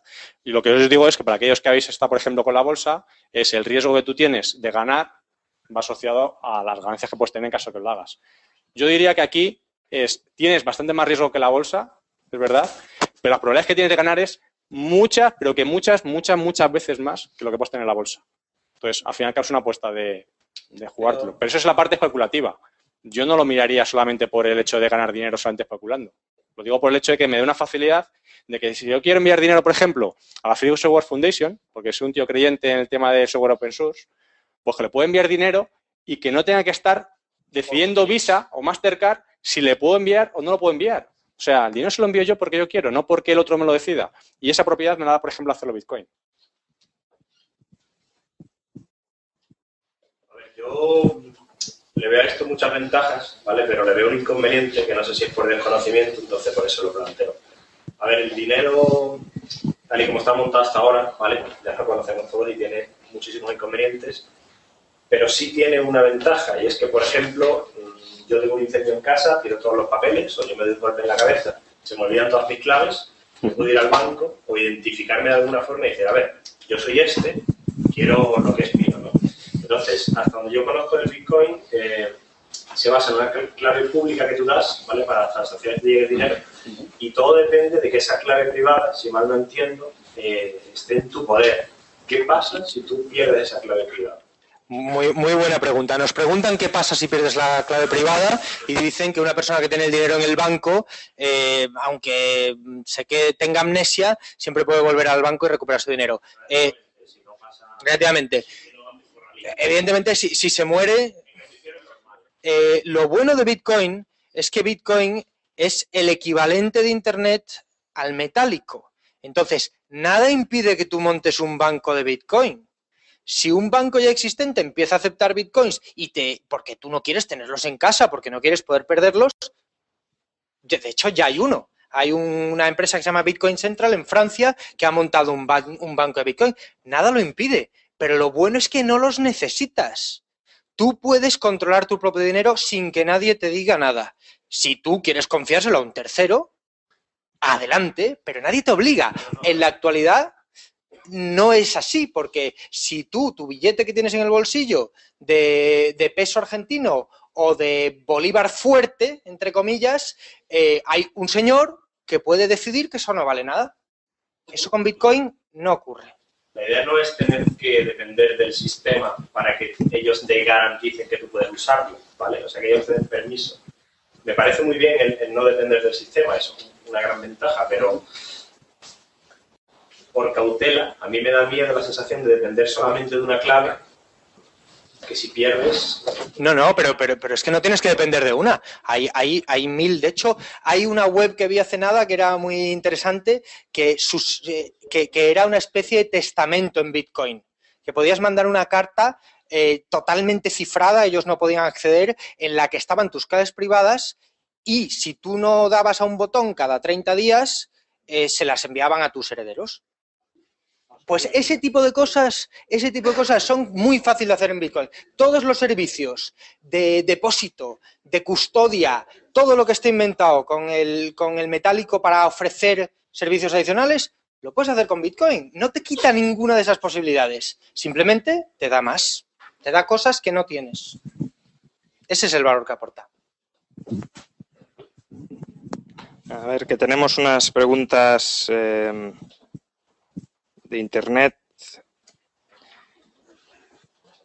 A ver, Salvador Membrive pregunta, ¿existe el riesgo de que un gobierno nacionalice y monopolice este tipo de sistemas? Eh, primera pregunta, ¿existe el riesgo de que se nacionalice Bitcoin? Sí, el mismo riesgo de que se nacionalicen los billetes, no, menos riesgo de que se nacionalicen los billetes que llevas en tu cartera. Una cosa es que los nacionalicen y otra cosa es que puedan sacártelos de la cartera sin ir a tu casa por ellos. Pues con Bitcoin existe menos riesgo de que te los quiten un gobierno, un ladrón, cualquier persona. Bueno, vamos a ser más claros todavía. Eh, pueden decir misa, pero la realidad es que no pueden controlarlo. Antes la pregunta, por ejemplo, que tú decías es, tengo miedo de que si yo me doy un golpe, se me olvida esa clave privada, he perdido el acceso a mi dinero, por lo tanto es como si no existiera el dinero, lo acabo de perder. Efectivamente, lo que pasa es que te puedes haber escrito en papel directamente las claves, se lo puedes haber dado a tu mujer y dices, en caso que me pase algo, es como un testamento, tiras de aquí y lo recuperas. Es, al fin y al cabo es otra, es otra opción. El gobierno... Lo entiendo, pero siempre depende de esa clave. Si esa clave la pierde, no hay forma de identificarte a ti como propietario de ese dinero. Efectivamente. Entonces, eso por, a ver, por seguridad, a mí se me parece un fallo. ¿eh? Como todo en la vida, tiene muchísimas ventajas. Algún inconveniente, por poner, pues, yo creo que es ese. Pero si es, si es algo que es bueno, evolutivamente la sociedad producirá Es como perder efectivo. Es, efectivamente. O sea, el tema es, yo tengo dinero, el tema es, yo tengo dinero ahora mismo en mi cartera, lo tengo aquí conmigo. Si yo por lo que sea perdía este dinero, obviamente lo he perdido. Puedo tener el riesgo de que se me pegó un golpe en la cabeza y, pierde incluso la conciencia y demás, pues obviamente aquí me puede robar. Efectivamente, lo mismo que te puede pasar con Bitcoin. La diferencia es que yo solamente tengo una billetera y los billetes están aquí, aquí tengo mis billetes físicamente, pero yo puedo tener 50 copias distintas de esa clave Bitcoin. Y es como decir, yo ahora llego a casa, me ha robado mi cartera, que va todo cifrada porque ahí tienes directamente los Bitcoin, yo ahora llego a mi casa, o llego con mi teléfono y digo, tú te habrás llevado mi cartera de Bitcoins, pero ya voy y saco el dinero directamente desde ahí en cualquier momento, porque tengo 50 copias. Es decir, te da una seguridad adicional. Y si tú al fin y al cabo sigues prefiriendo fiarte de un tercero, pues como decía antes, por ejemplo, Félix, puedes ir a Bitcoin Central y dices, mi nómina automáticamente la pones aquí, en euros. Es un banco en Francia y te lo ponen a un número de cuenta. Y lo único que dices es, automáticamente te lo están poniendo al cambio que en ese momento haya de Bitcoin. Y tú cifras, o sea, tú tienes tu dinero confirma, o sea, tú tienes tu dinero confiado a un tercero, en este caso un banco. Es lo que ya estamos haciendo. Decir, tienes la opción ahora de, si quieres seguir confiando en ese sistema, lo sigues haciendo, pero si decides que no confías en ellos, lo puedes tener tú el control. O sea, que es ser tu propio banco. Eh, José María desde Twitter también pregunta o plantea varias preguntas. Una, ¿puede aumentarse el número de bitcoins a más de 21 millones? ¿Qué medios tiene un perjudicado vía bitcoins para su defensa? Y si eh, se puede operar con algún producto financiero a través de bitcoins en la actualidad. Eh, empiezo por la última. Preguntan si se puede operar con algún, bueno, ya lo has dicho, eh, sí, se puede operar con muchos productos financieros. Había más opciones eh, hace un tiempo, pero ahora está ICBIT, hay Forex, hay varios mercados en los que se puede operar eh, con Bitcoin de los tradicionales y además hay mercados solo de bitcoins. Hay varias empresas de bitcoins que ya facturan cantidades importantes y que cotizan en mercado, en bolsa solo de Bitcoin. En MPX eh, cotiza Satosidades, cotizan varios más. Eh, la pregunta anterior era si se puede si se pueden crear más de 21 millones, no sin tu permiso. ¿Y la otra? Si hay mecanismos de defensa frente a si alguien es perjudicado vía... Sí, y los mecanismos de defensa frente a alguien que sale perjudicado en un trato de Bitcoin son los mismos que en un trato de metálico. Si, un, si tú tratas con una persona honrada, le compras una televisión y está estropeada y te ofrece una garantía, da igual que le pagues en bitcoins o en euros, que esa persona honrada te va a cubrir la garantía. Si esa persona no es honrada, bueno, pues puedes acudir a terceros, pero es exactamente igual que si haces un trato en metálico. Puedes tener, si quieres eh, seguridad adicional, puedes tener, contratar un servicio de depósito en el que no suelta tu pago hasta que te, tú recibas la mercancía. Hay todo tipo de servicios adicionales pero la analogía es perfecta. Hay una propiedad que tiene, una propiedad que tiene Bitcoin y es bastante interesante y es que es totalmente irreversible. Es decir, una vez que tú has enviado dinero en Bitcoin, la otra persona puede estar seguro de que tú ya no se lo vas a quitar. Es el momento que yo le doy directamente dinero en efectivo a Félix o a cualquiera de vosotros, en mano, es yo no tengo acceso a ese dinero que le acabo de dar. Entonces, él tiene la seguridad de que no va a haber chessbacks, no va a haber cobros cobros, digamos, que te pueden dar marcha atrás, que es una reversión del cobro, que es unos problemas más graves que ahora mismo, por ejemplo, en Internet. Es decir, te han pagado muy bien, te ha pagado con PayPal, tú te has comprado un producto a través de eBay, pero el producto, por lo que sea, te llega defectuoso, no te llega, etcétera. Ahora tienes que estar reclamándolo. Y la otra persona puede haber dicho, bueno, pues yo pagué X y quiero que me vuelva mi dinero porque el producto no es bueno. Y estamos ante la incertidumbre de, ¿será verdad que el producto no llegó? ¿No lo será? En cualquier caso, tú te has quedado sin tu dinero y ahora vamos a ver qué es lo que sucede. Vamos a algo más concreto. Con las tarjetas de crédito, lo primero que hacen con las tarjetas de crédito robadas es intentar comprar algo en Internet para ver si tienen fondos. Eh, si tú eres el vendedor, una tienda que vende algo por Internet, eh, te están haciendo una faena porque primero te pagan, mandas el producto y luego llega el, dueño de la tarjeta de crédito y te, y te cancela el pago. Y a ti te han fastidiado. Eh, ese es uno de los fraudes más corrientes en Internet que con Bitcoin te lo quitas. Te lo quitas. Puedes añadir otros seguros, puedes añadir otras cosas. Pero es que además volvemos a Homer Simpson. Eso con Bitcoin no pasa. No puede haber fraude de identidad. Vamos a ver, ¿qué necesita alguien para robarte en Internet? Pues justo los mismos datos que tú necesitas para pagar. El fraude de identidad en Internet es algo que mueve miles de millones al año y con Bitcoin desaparece. Desaparece, porque tú no tienes que dar datos para pagar. Nadie se queda con tu nombre, con tu dirección, con tu número de tarjeta. En cambio, cada vez que estás pagando con una tarjeta de crédito, estás dando los mismos datos que necesitan para robarte.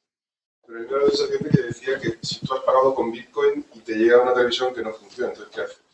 Pues si tratas con un vendedor de televisiones honrado, le reclamas y entonces él te manda los bitcoins de vuelta. Y si tratas con un vendedor de televisiones que, que trabaja desde la parte de atrás de una furgoneta, pues seguramente pierdas el dinero, como pasa en la vida real con ese tipo de cosas. Y para eso hay servicios de depósito, de garantía, para eso hay reviews, para eso hay la reputación, como en el mundo normal.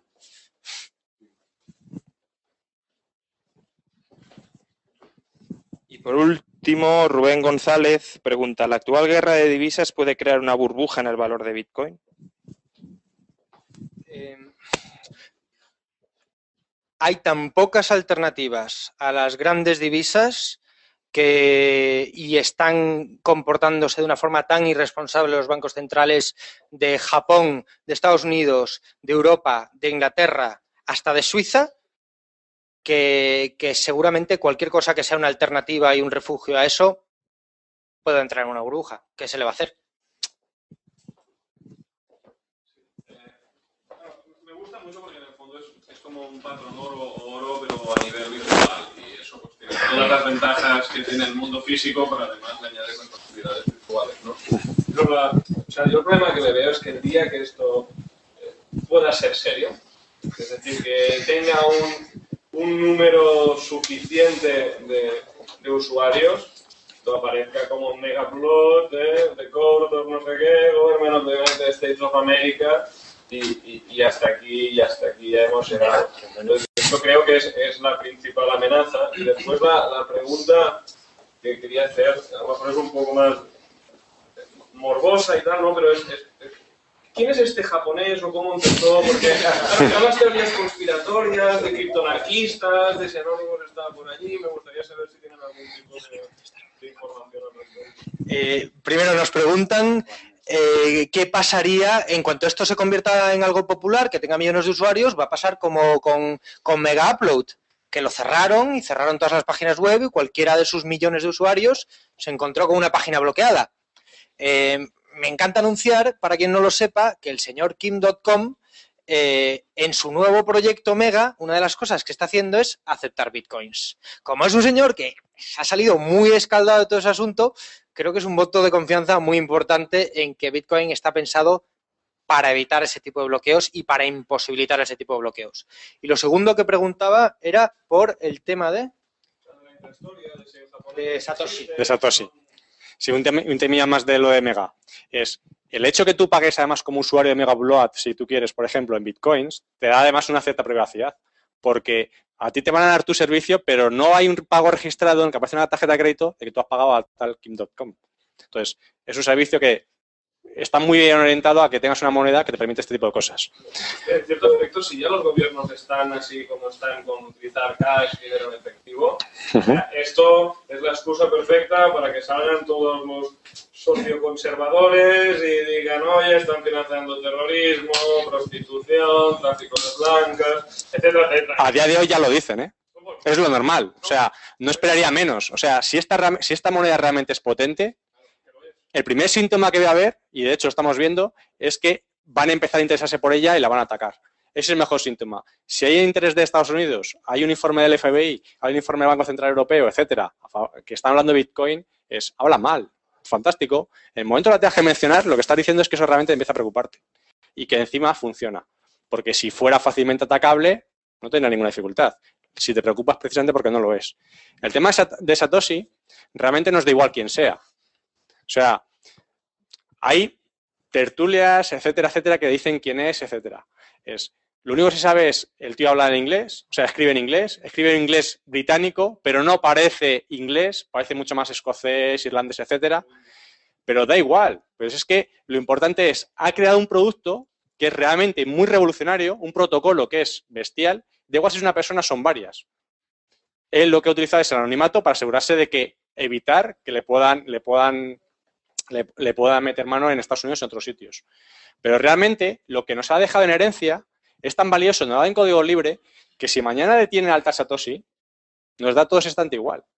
La herencia ya está ahí, ya no hay forma de pararlo. Esa es, la potencia que tengas código open source. Eh, por cierto, antes de la siguiente pregunta, quería mencionar el libro Bitcoin, la moneda del futuro, que sale dentro de poco, y eh, por nuestros amigos de Editorial Innisfree. Eh, y nada, pues que explica muchísimas de estas cosas en más detalle y con gran claridad para quien esté interesado. Está disponible en Internet. Eh, yo no soy economista, así que la pregunta igual es un poco básica, pero la, la diferencia fundamental entre que se me caiga el monedero en un barril de fuego y yo pierda mis billetes y que se me queme la casa y yo pierda mis bitcoins, es que en, el, en la moneda, los bancos, el Banco Central puede seguir imprimiendo ¿no? y esa moneda pues como que se vuelve a crear. Pero en el bitcoin cuando se pierde parece que la pierdo yo y la pierde todo el mundo. Entonces, ¿hay alguna forma de recuperar esas monedas o se quedan estancadas en una cuenta fantasma? y eso hace que haya algún incentivo perverso es, dado que se ha definido un límite, y es un límite arbitrario de 21 millones, efectivamente, si tú pierdes el acceso a ese dinero, o bien porque has perdido la clave privada, o por la razón que sea, no tienes acceso para poderlo gastar, es dinero que no se va a poder circular. Bien, lo cual a mí me alegrará como el resto de usuarios de Bitcoin de que haya mucha gente que lo esté perdiendo porque el valor de Bitcoin subirá. Es así de triste, pero es, si tenemos 40 millones, si somos, por ejemplo, 45 millones de españoles y tuviéramos en todo el país una riqueza de 45 millones, si por una circunstancia X se perdieran 5 millones, los otros 40 ahora valen más. A diferencia de lo que está pasando ahora, de que como sigues imprimiendo más dinero, cada vez tienes más billetes, pero menos valor. Por lo tanto, al fin y al cabo, el que da 21 millones, si tú pierdes una parte, otra gente pierde otra parte, simplemente aumenta el valor para los demás. Eh, si uno de los cuadros del Museo del Prado se quema, si un Picasso se quema, pues es una tragedia. Pero es más tragedia para su dueño que para el resto. Se valoran más. Eh, una pregunta. Eh, el hecho de que el 25% de los bitcoins estén en manos de una sola persona, supone un riesgo. Hombre, supone un gran riesgo para esa persona. Dicen que el hecho de que los, el 25% de los bitcoins estén en manos de una sola persona supone un riesgo. Eh, primero, esa estimación es, eh, no está clara del todo. Hay varias cuentas de bitcoin que se sabe que tienen muchos, pero, pero no se sabe y evidentemente hay unos cuantos usuarios que deben tener bastantes bitcoins acumulados desde el principio, pero, pero el riesgo es para ellos. O sea, esas personas tienen un gran, gran, gran incentivo en que Bitcoin sea una moneda que sea útil para todos los usuarios, porque cuanto menos gente la use, peor es para ellos. Entonces, eh, tendrán un incentivo para invertir en la promoción de Bitcoin y en el futuro de Bitcoin. Los organismos que controlan el movimiento, el cambio de monedas, de momento Em, de momento, mm, preguntan si los organismos que controlan el cambio de moneda han intervenido en Bitcoin y de momento lo único que tenemos es ese informe del Banco Central Europeo, esas declaraciones del senador mm, Charles Schumer americano, pero de momento no ha habido acción. Es pequeño todavía. La gracia, la, una de las ventajas de Bitcoin es que cuando es pequeño, es un club de cuatro informáticos, no merece la pena molestarse para estos señores y cuando es grande ya es demasiado tarde.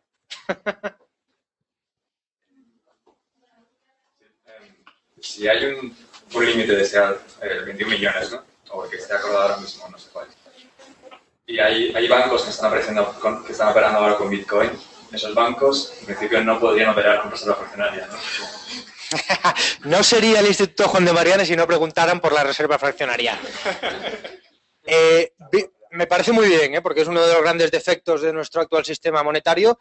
Eh, Bitcoin ni impide ni facilita la reserva fraccionaria, pero, pero nos da una defensa muy importante contra ella, que un pánico bancario en Bitcoin es instantáneo. Si tú no te fías de un banco al que le has dado tus Bitcoins porque cree que, es, que opera con reserva fraccionaria, eh, eh, le puedes sacar los Bitcoins inmediatamente. Y además, una de las cosas que se ha difundido en el mundo de Bitcoin es que un auténtico bitcoinero jamás le va a mandar sus Bitcoins a alguien que no, que, que no pueda, donde, a una web donde no pueda recuperarlos y controlar él la recuperación. Es decir, un sitio donde tengas que mandar, llamar por teléfono, mandar un correo electrónico, pedir permiso para sacar tus bitcoins, eso no existe, porque la mentalidad de los bitcoineros es yo quiero controlar mi dinero y por eso uso bitcoin, entonces, y no quiero tener que fiarme de un banco o de un tercero. Si me fío de un banco, va a ser porque, porque en el momento que yo le dé un botón, me tiene que mandar el dinero. Entonces, la reserva fraccionaria, si en nuestro actual sistema bancario a lo mejor pueden tener el 5 o el 2% de, reser- de, de reserva respecto al dinero que emiten, porque nadie va al banco a recuperar su dinero, eh, en el mundo de Bitcoin es muchísimo más arriesgada, muchísimo más arriesgada. Sería más bien si hay 21 millones de bitcoins, supongo que el sistema no acepta que haya más.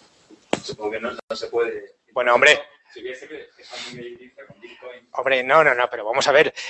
Eh, solo puede haber 21 millones de bitcoins, pero si a mí alguien me da eh, 100 bitcoins y yo, ah, me entiendo. No puedes multiplicar los bitcoins para la reserva fraccionaria, cierto, pero sí puedes crear un sistema interno de compensación, por ejemplo, para micropagos, en el que haya reserva fraccionaria y solo las entradas y salidas desde el exterior sean con bitcoins.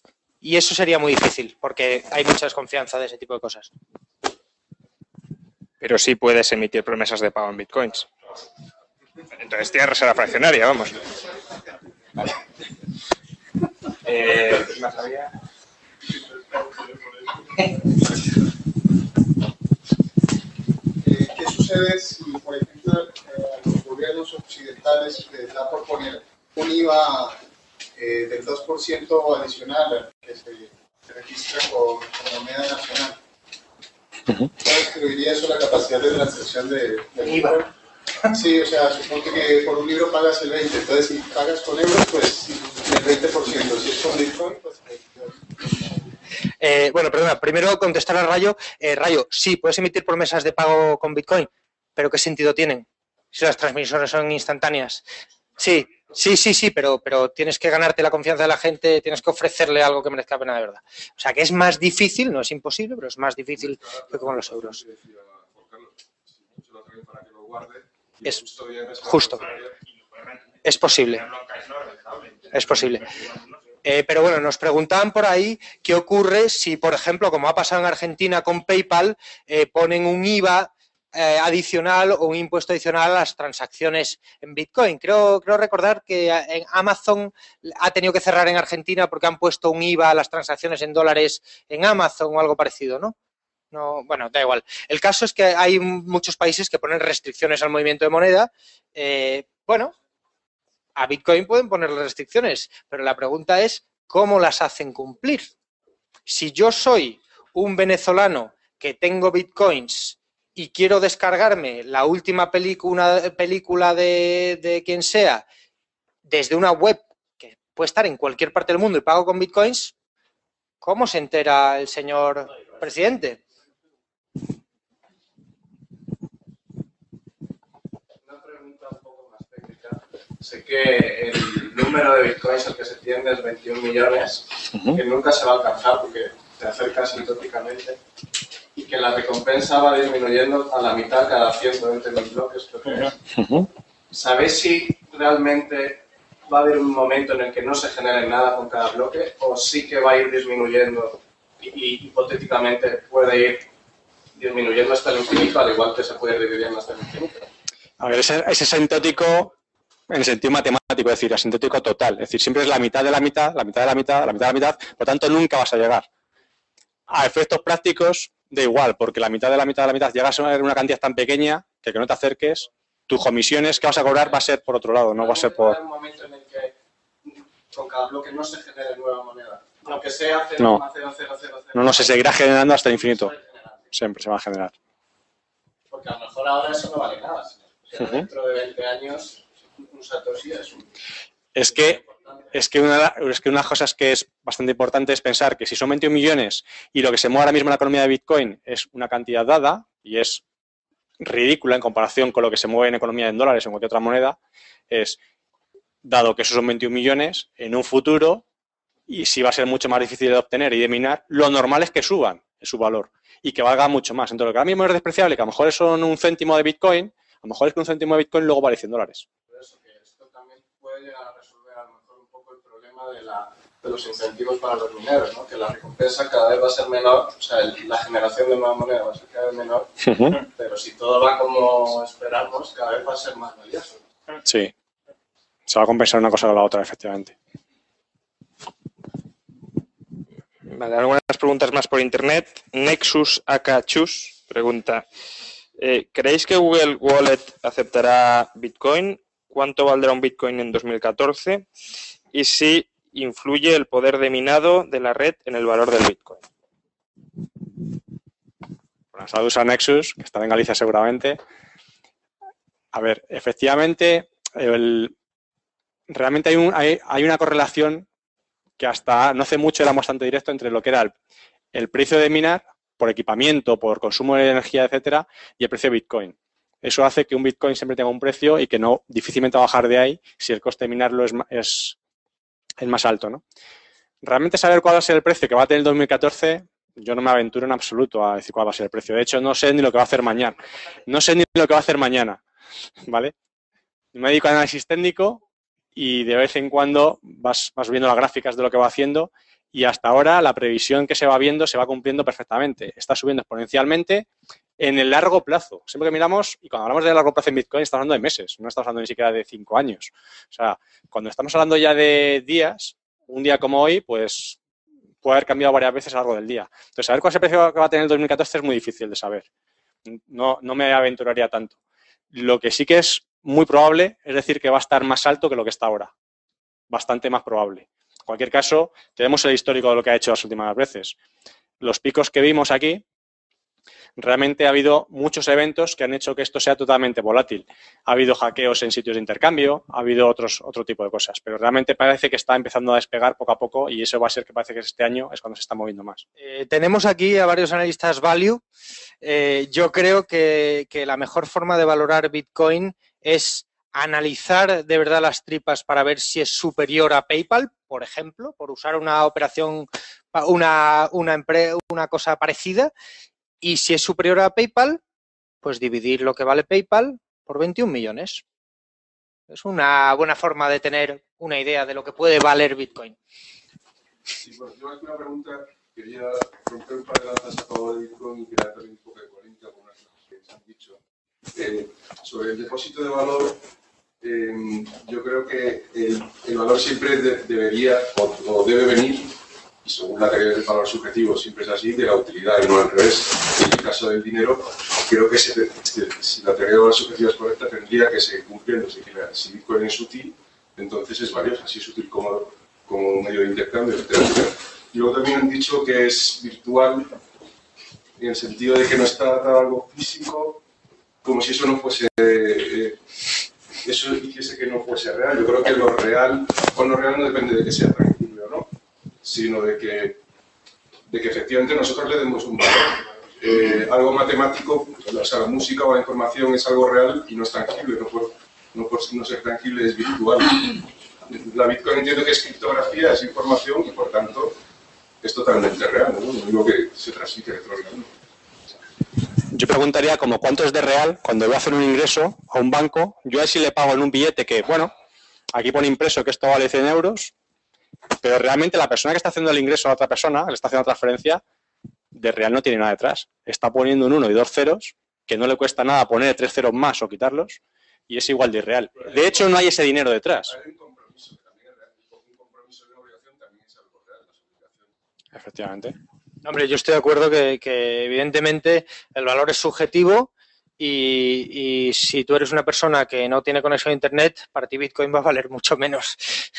Pero, pero Bitcoin permite hacer cosas que no se pueden hacer sin Bitcoin, otras cosas que se pueden hacer con los medios de pago actuales, permite hacerlas mejor, La utilidad que es de donde viene el valor aporta mucho. Y por lo tanto, mm, hablar de que no tiene nada tangible detrás, pues es como decir que el correo electrónico no tiene nada tangible detrás y que por lo tanto no vale nada. Bueno, o que Google no tiene nada tangible detrás y por tanto no vale nada. Me parece una posición miope. Yo, hombre, no, creo que sea ahora mismo un buen lugar para debatir esto, ¿no? pero el dinero tiene que tener un depósito de valor vinculado a, su capacidad de atesoramiento, porque la función del medio de cabo y su utilidad como intercambio de bienes viene precisamente por lo que tú has comentado de la utilidad máquina que mí es que me permite que nosotros lo acepten como medio de pago. Pero como atesoramiento, algo que es tan volátil y tan incierto a futuro, no tiene esa utilidad, con lo cual un depósito de valor que sea constante en el tiempo, no me la está dando Bitcoin. Yo a eso me refería con la de depósito de valor. Por la volatilidad. No, por la deflación, dice. No, no, no. Ah, la incertidumbre a la hora de desatesorarlo en el momento en que Ahí, yo, la volatilidad yo sí estoy de acuerdo, pero también habría que, habría que dar una oportunidad porque es muy nueva. Entonces, descubrir, descubrir el precio de algo inicialmente es un proceso que lleva tiempo, ¿no? Y, y con Pero la volatilidad. a, a largo plazo, siendo la, la cantidad total limitada, realmente se justiría, se provocaría el efecto contrario. Es decir, una inflación brutal del precio y, y- y entenderlo como depósito de valor, en el que en cualquier caso podría surgir pues, otra moneda, otro tipo de Bitcoin que fuera que se utilizara para intercambios y este al ser limitado eh, fuera subiendo de precio hasta eterno. ¿no? Entiendo que no veo que- que sea un problema el, el depósito de valor en el Bitcoin, no sé qué. Está todo bien que tenga una cantidad limitada, es un buen depósito de valor. E- Este bien en concreto sí que lo puede ser. ¿Sale, sale un competidor? Si hay un competidor y te expulsa, ¿qué valor va a tener? Si hay una moneda mejor que esa, te saca del sistema, ¿qué Lo que estoy diciendo es que esta moneda puede ser utilizada como depósito de valor y que salga otra moneda que sea la que sea utilizada como, eh, como moneda de intercambio. Es decir, yo creo que el depósito de valor del Bitcoin es, es- es evidente porque es como el oro en el... eh, es decir, tiene incluso mejores características que el oro porque sabes que no vas a encontrar más. Es decir, que las personas que tengan Bitcoins cuando se esté alcanzando un punto en el que queden menos Bitcoins por salir, van a, no van a querer vender, a no ser que sea un precio elevadísimo, por lo que creo que va a ser un gran depósito de valor. No, no. Sí, sí, sí. ¿Seguimos en internet o no? Sí,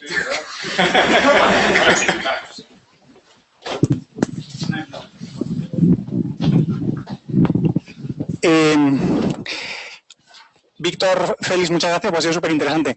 ¿Os dais cuenta de que estáis violando, o Bitcoin viola, entre comillas, el teorema regresivo del dinero de Ludwig von Mises? ¿Podéis comentar algo al respecto? Sí que podemos comentar y, y extensamente. ¿Qué? Solo ahí está. Ah. Ah, vale. Bueno, pues más cosas. Eh, por resumir muy rápidamente, por si la gente no lo entiende, Bitcoin es una base de datos altamente distribuida. Es decir, una base de datos descentralizada, que no está en ningún servidor, sino que está de forma redundante en muchísimos. Toda base de datos tiene el problema de cómo se cambian los datos y cómo se accede a esa información. Entonces, precisamente eso es lo que es el protocolo. Para seguridad y precisamente para permitir que esa información tenga el máximo grado de confidencialidad posible, existen las claves de las que habéis, de las que habéis hablado. Y luego la idea del minado es no solo producir bitcoins, es mantener la red, es gestionar que todos los intercambios son consistentes dentro de la base de datos, que nadie intenta hacer trampa porque entonces el resto les, les rechazan. Entonces, Bitcoin es una base de datos, en principio, ultra confidencial, en el sentido en que cuando empiezas a participar en ella, no te tienes que identificar, nadie tiene que saber quién eres. Es decir, tú tienes un ordenador y te dan una clave, pero el sistema no sabe quién eres, solo sabe eso, que hay una serie de datos ahí de alguien que tiene derecho a, a participar en la red. Esta parte es la que los estados van a tener a muerte no por el tema de que les destrocen el dinero, que eso probablemente se lo esperan, sino por cómo destrozas todo el sistema fiscal. Es decir, si los intercambios ya son todos anónimos, la capacidad del dinero, de, la capacidad del Estado de, fiscalizar la economía se reduce drásticamente o tendría que cambiar. De todas maneras, me imagino que el Estado tiene una manera de reaccionar muy sencilla, que es ir a, los, a por los proveedores principales, es decir, a por los grandes vendedores. Es decir, de la manera de decirles, si se te ocurre aceptar bitcoins, ya verás cómo lo haces, pero me vas a dar una base de datos de todas las operaciones y a mí no me importa quién sean, pero me vas a pagar un determinado porcentaje. Entonces, quizás se pueda mantener la confidencialidad y seguir habiendo algo de fiscalidad. No sé cómo, no sé cómo irá eso. Más cosas. La idea de los 21 millones, se nota que esto lo ha hecho un informático con pocos conocimientos monetarios, porque la gente cree que el problema del dinero es eso, que se produce en demasiada cantidad, que el Estado abusa y que simplemente con poner un límite un techo máximo se resuelve el problema. Yo os traté de explicar el otro día que la característica principal del dinero es que tenga un valor estable, un poder adquisitivo estable. En ese sentido, Bitcoin no es un dinero ideal porque no lo va a tener nunca. Va a tener una fase especulativa hasta que se estabilice más o menos la cantidad y luego va a tener una deflación que dependerá de la velocidad de intercambio y todas esas cosas. Pero Bitcoin es un experimento genial porque permite desacoplar las tres funciones. Bitcoin probablemente se empezará a usar como medio de intercambio, la gente que quiera confidencialidad, no se podrá usar nunca como depósito de valor porque es que no es un depósito por las dos cosas que habéis dicho, porque el depósito no es solo que pierda o gane valor, es que lo haga de forma bastante impredecible. Entonces ya la gente no depositará. Como unidad de referencia tampoco se va a poder usar salvo que aceptes eso, que va a haber un cambio permanente. Y luego hay una, una cosa que me acabo de dar cuenta que es quizá lo más grave, es que jamás se va a poder usar como medio de crédito. Es decir, tú no vas a poder hacer un préstamo en bitcoins a 10, 20, 30 años porque no tienes ni idea de lo que va a valer el bitcoin a, a, 10, 30 años, salvo que empiezas a meter cláusulas que haya, que el sistema empieza, empiece a medir de alguna manera un índice de inflación o deflación de ese bitcoin y te recalcule todo. El problema es que con una moneda deflacionaria los préstamos son muy raros o dejan de suceder. Esto es algo que la gente ya se ha dado cuenta. Cuando hay una moneda que si, si tú tienes mil que lo mismo lo compran 900 mañana, ¿por qué te lo voy a prestar? Yo me lo quedo, y ese es, ese es, el problema de que es demasiado buen depósito de valor, es demasiado malo, porque no es depósito, sino que genera, genera valor.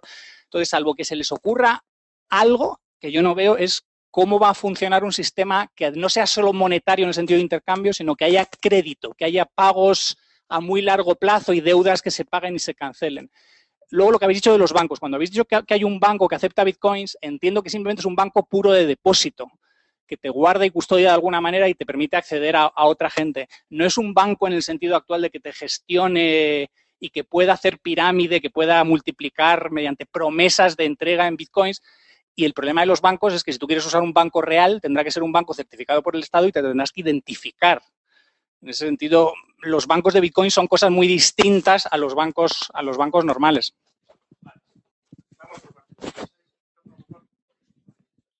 Eh, Vamos por partes. Eh, empiezo por el final. Los bancos de Bitcoin, efectivamente, se parecen muy poco a los bancos que tenemos actualmente, se parecen mucho más a los bancos que, operaban con el patrón oro, como el Banco de Ámsterdam. De hecho, lo normal es que te cobren comisiones por servicios más que pagarte interés. En cuanto a los préstamos, no hables en, en en eh, condicional porque es algo que ya ocurre. Ya hay todo un mercado de créditos en bitcoins, hay varios, uno de créditos peer-to-peer entre iguales, otro centralizado.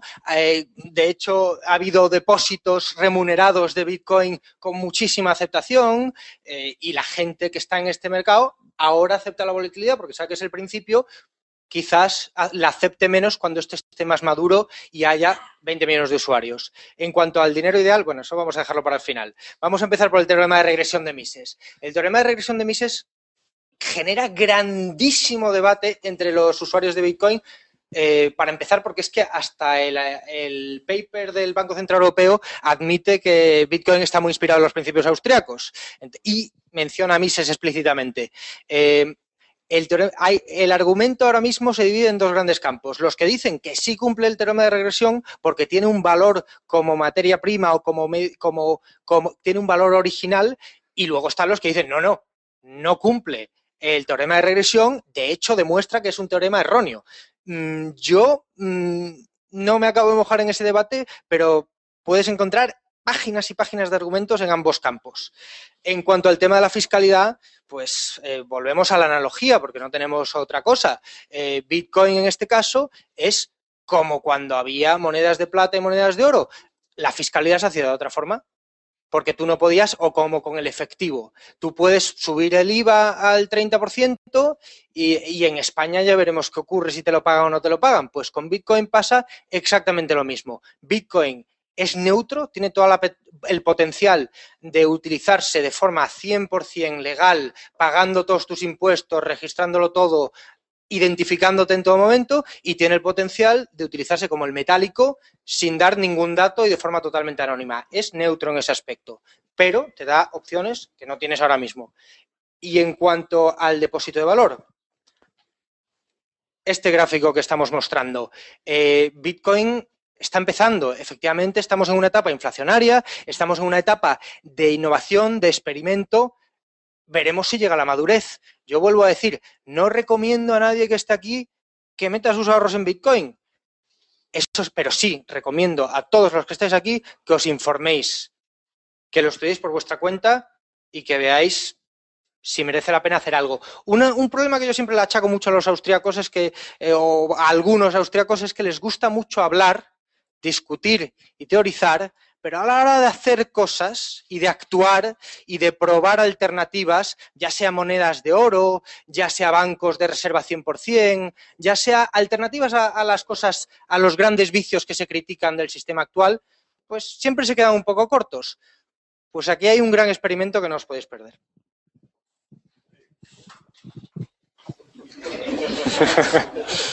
Eh, Bitcoin, digamos, podríamos decir que está por encima del sistema. ¿vale? Después, si nos va. Eh, ¿Alguien más? Porque vamos a cerrar ya. Vale, pues última pregunta. Por encima, digamos, del sistema eh, monetario, ¿vale? Me voy a jugar el país. Y lo que tiene, que yo veo, bueno, es bueno y malo, yo lo veo bueno, es que no es ni blanco ni negro, es opaco. Eh, te vale para mercados de y te vale para mercados eh, normales. Esa convergencia, digamos, justo es lo bueno. Yo lo veo como bueno porque ahí no ni te pueden grabar impuestos ni subirte por otro lado, ni, bueno, ni digamos hay un movimiento de para blanqueo de, de A a B, o sea, de negro a blanco, con lo cual quiere decir que ese dinero está en el mismo sitio en común, teniendo en cuenta todo lo que puede el mercado negro, es así, siempre va a haber dinero, o sea, siempre, siempre va a ser una, una cosa válida, porque en la parte del mercado negro que va, va a necesitar usar eso, luego también el blanco, ¿no? O sea, digamos que no, no habría forma de, de subir, como por ejemplo, un 2% más, ni de limitarlo, porque aunque se, podía limitar el blanco, en el mercado no se podría, y, es el mismo. Bueno, es, que es un poco complejo, pero yo creo que... A ver, el tema es, mientras que la moneda que tenemos es una moneda de Internet y solamente se mueve en Internet, es decir, tú compras, vendes, etcétera, la mueves en bitcoins, no tienes, no tienes los temas de, de gravamen que tenemos actualmente. El tema está que en el momento de toques tierra, es decir, en el momento que tú cambias entre Bitcoin y euros y al revés, obviamente, en esos sitios, obviamente ahí estás teniendo, tienes que tener en cuenta el tema de IVA, etcétera, etcétera. Es decir, si ahora mismo tú estás teniendo más ingresos y los estás poniendo directamente en Bitcoins, las autoridades monetarias no tienen forma de saber que tú lo tienes en Bitcoin. Y si estás ganando más, deberás de declarar más y pagar más por ellos. Mientras que tengas en Bitcoin no tienen forma de saberlo. Ahora, en un momento dado, si tú lo utilizas en modo de reserva reserva de valor y lo quieres capitalizar dentro de dos años, cuando tú lo transfieras directamente de Bitcoin y los cambies a euros, en ese momento de alguna forma tendrás que decir de dónde viene. Y si aumenta su valor en su momento, obviamente te harán pagar impuestos por ello.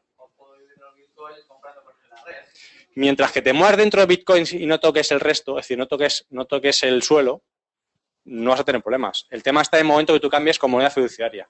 En el momento que tú toques moneda fiduciaria, pues estás cogido.